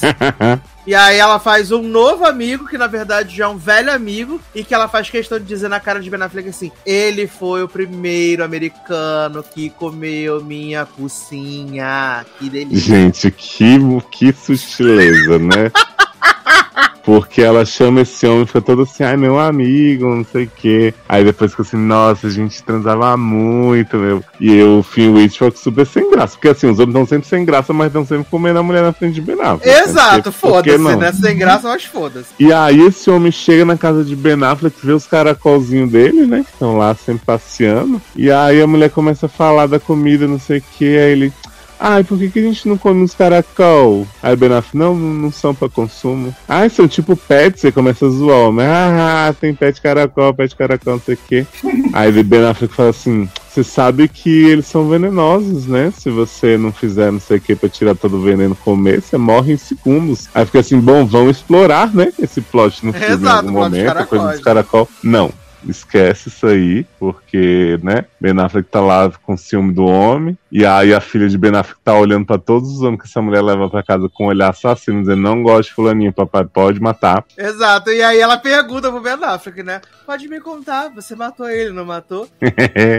E o Ben Affleck, garota, claro que não, para de ser doida. Ele fala assim, filha, entenda, se eu tivesse matado, eu iria pra cadeia pra todos sempre. Ela, entendi, pai, dá uma piscadinha assim, mas pra mim você pode contar. Pra mim você pode contar que eu sou super lecona, super do bem. Ah, mas E aí, a gente tem um momento icônico, né, que Ben Affleck chama o Finn pra dar uma volta de Pra carro. um ele fala assim, vou te levar pra, pra Melina, que ela tá tendo uma surpresa. Ele Tá fala, te "Ai, tá bom." esperando.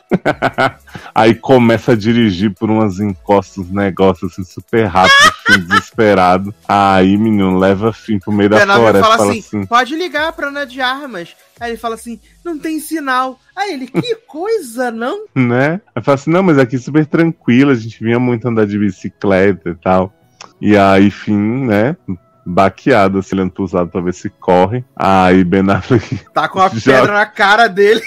joga uma pedra no homem, daqui a pouco joga outra, uma bigorna do Dani Maniacs. Aí o homem começa a rolar em todos os penhascos do mundo. Depois Ben Affleck vai, afoga, amarra ele, faz tudo sem imaginar. Gente, eu fiquei assim, olha. O Ben Affleck, cara, o Ben Affleck teve uma ideia maravilhosa, né? Ele botou umas pedras dentro da roupa de fim e amarrou Uhum. com seu próprio cinto. Ai, gente, sinceramente. E afundou ele a dois metros de água só, né? É, profundas essas águas não são, né? Não mesmo, não mesmo, maravilhoso. Não, e, nesse- aí, viado, ele Ah. tem a. Eu preciso comentar isso, que vai voltar mais tarde. Ele pega a carteira de Finn Wittrock, né? Porque não vão dar foto do corpo, não vão ver se o corpo ressurgir, mas vão achar a carteira. E ele guarda essa carteira no tanque de caracol dele. Por que ele não No queimou tanque de essa porra? Eu, hein? Exato, exato. Aí, menino, ele volta pra casa, né? E aí, Melinda fala assim: ai, vou fazer um piquenique com minha filha, você quer vir? Aí eles vão lá pro desfiladeiro, Aonde? né? A ela, lá onde você colocou o corpo do meu namorado. Onde você matou.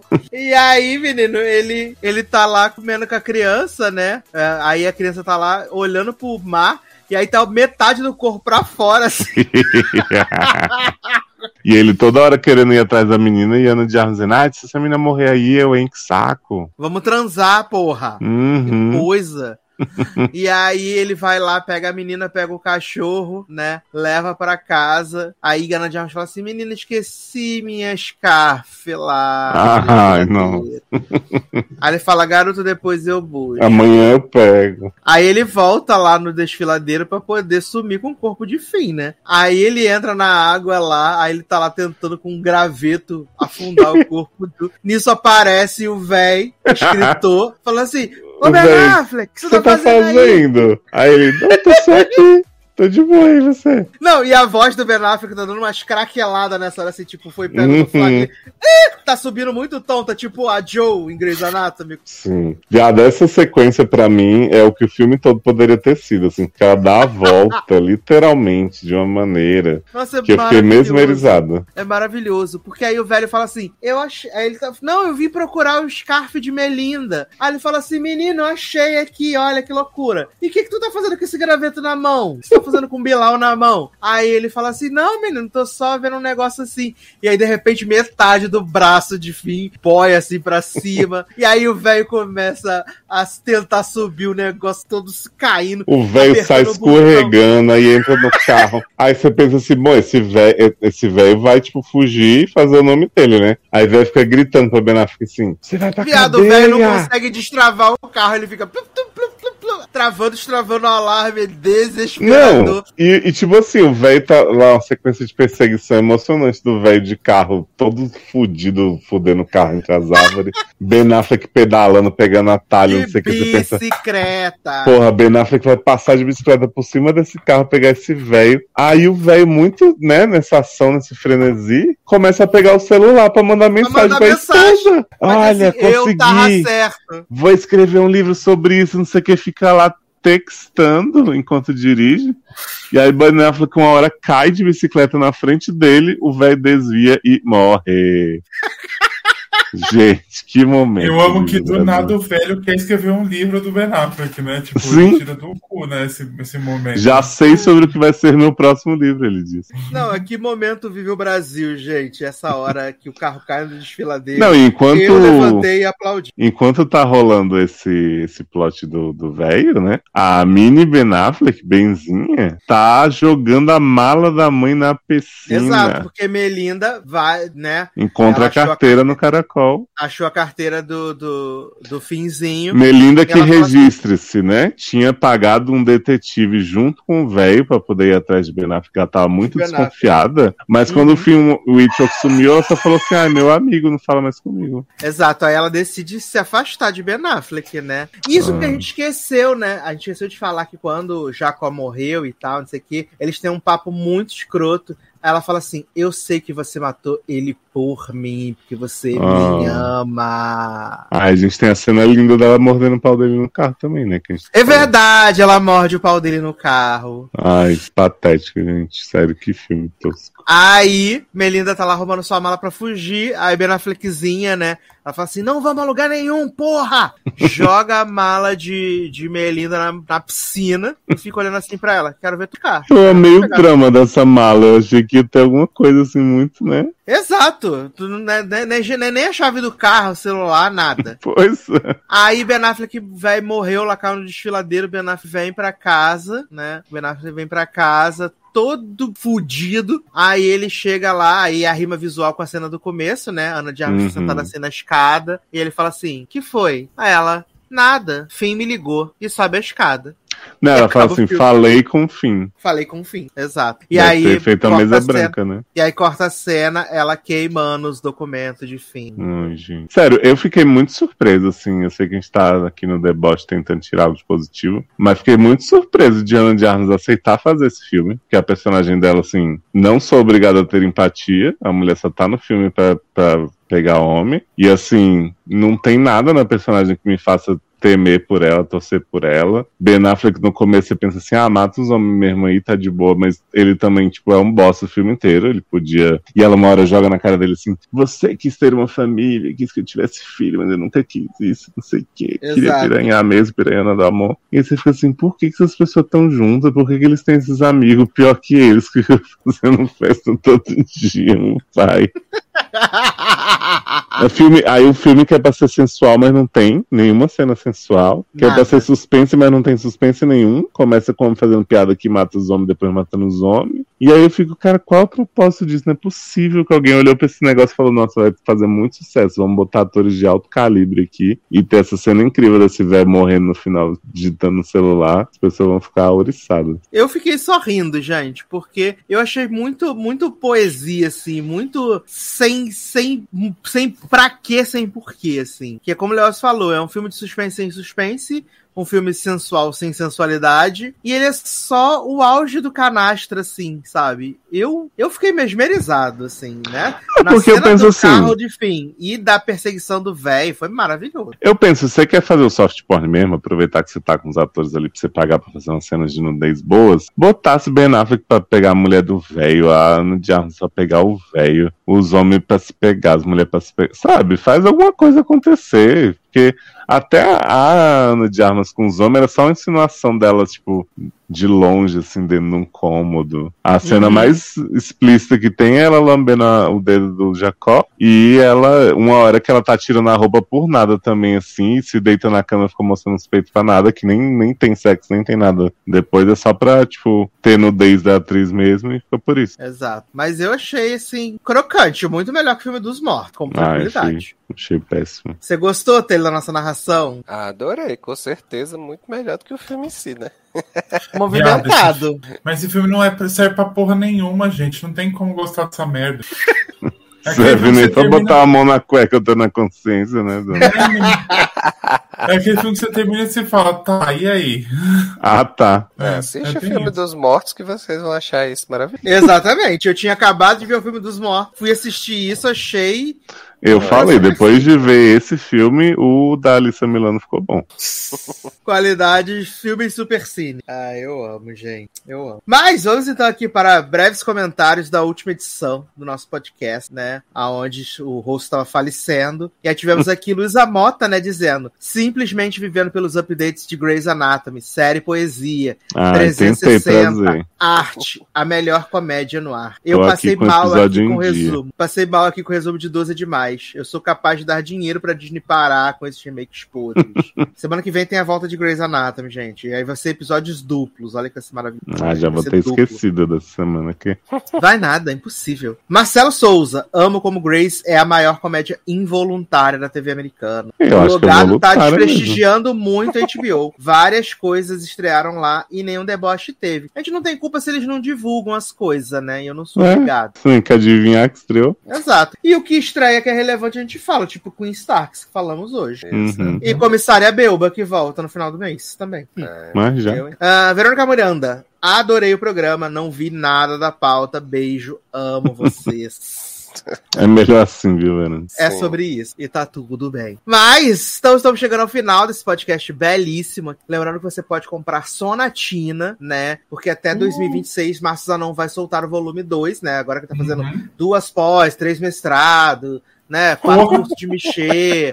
Vai ser complicado, mas vem aí, gente. Aguarde. Bora, velho. Esperem e confiem. E você também pode acessar leonardoliveira.com.br, né? Para poder aí comprar os livros de Leózio, né? Entre temos volume 1, volume 2. Sei que volume 3 está no forno, né? Está no forno. Ai, será que vem aí? Além disso, temos Edifício Litera, né? Histórias não contadas da magia. E até dia 16 de abril você pode aí participar do edital do, das, das histórias dos personagens GLS Plus, né? Com superpoderes. Maravilhoso. Uhum. Manda, gente. GLS empoderados. Adoro. Tô toda desempoderada, né, menino?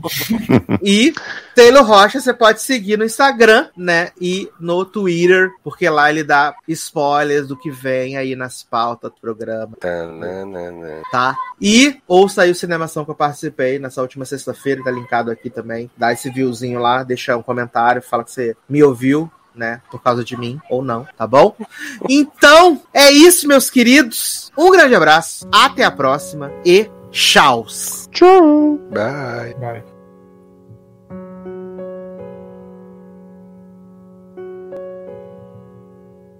Rows and flows of angel hair and ice cream castles in the air and feather canyons everywhere. I've looked at clouds that way, but now they only block the sun. They rain and snow on everyone. So many things I would have done, but clouds got in my way. I've looked at clouds from both sides now, from up and down, and still somehow it's cloud illusions I recall. I really don't know clouds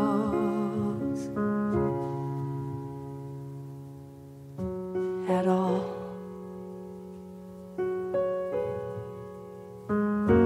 Moons and Junes and Ferris wheels, the dizzy dancing every fairy tale comes real.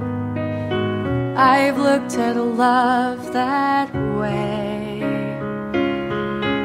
but now it's just another show. You leave 'em laughing when you go, and if you care, don't let 'em know. Don't give yourself away.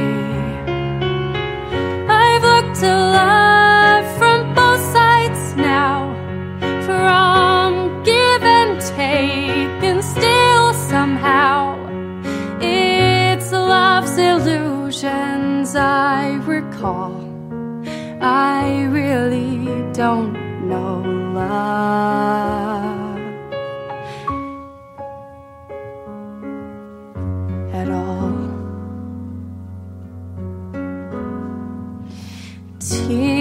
And fears and feeling proud to say I love you right out loud. Dreams and schemes and circus crowds.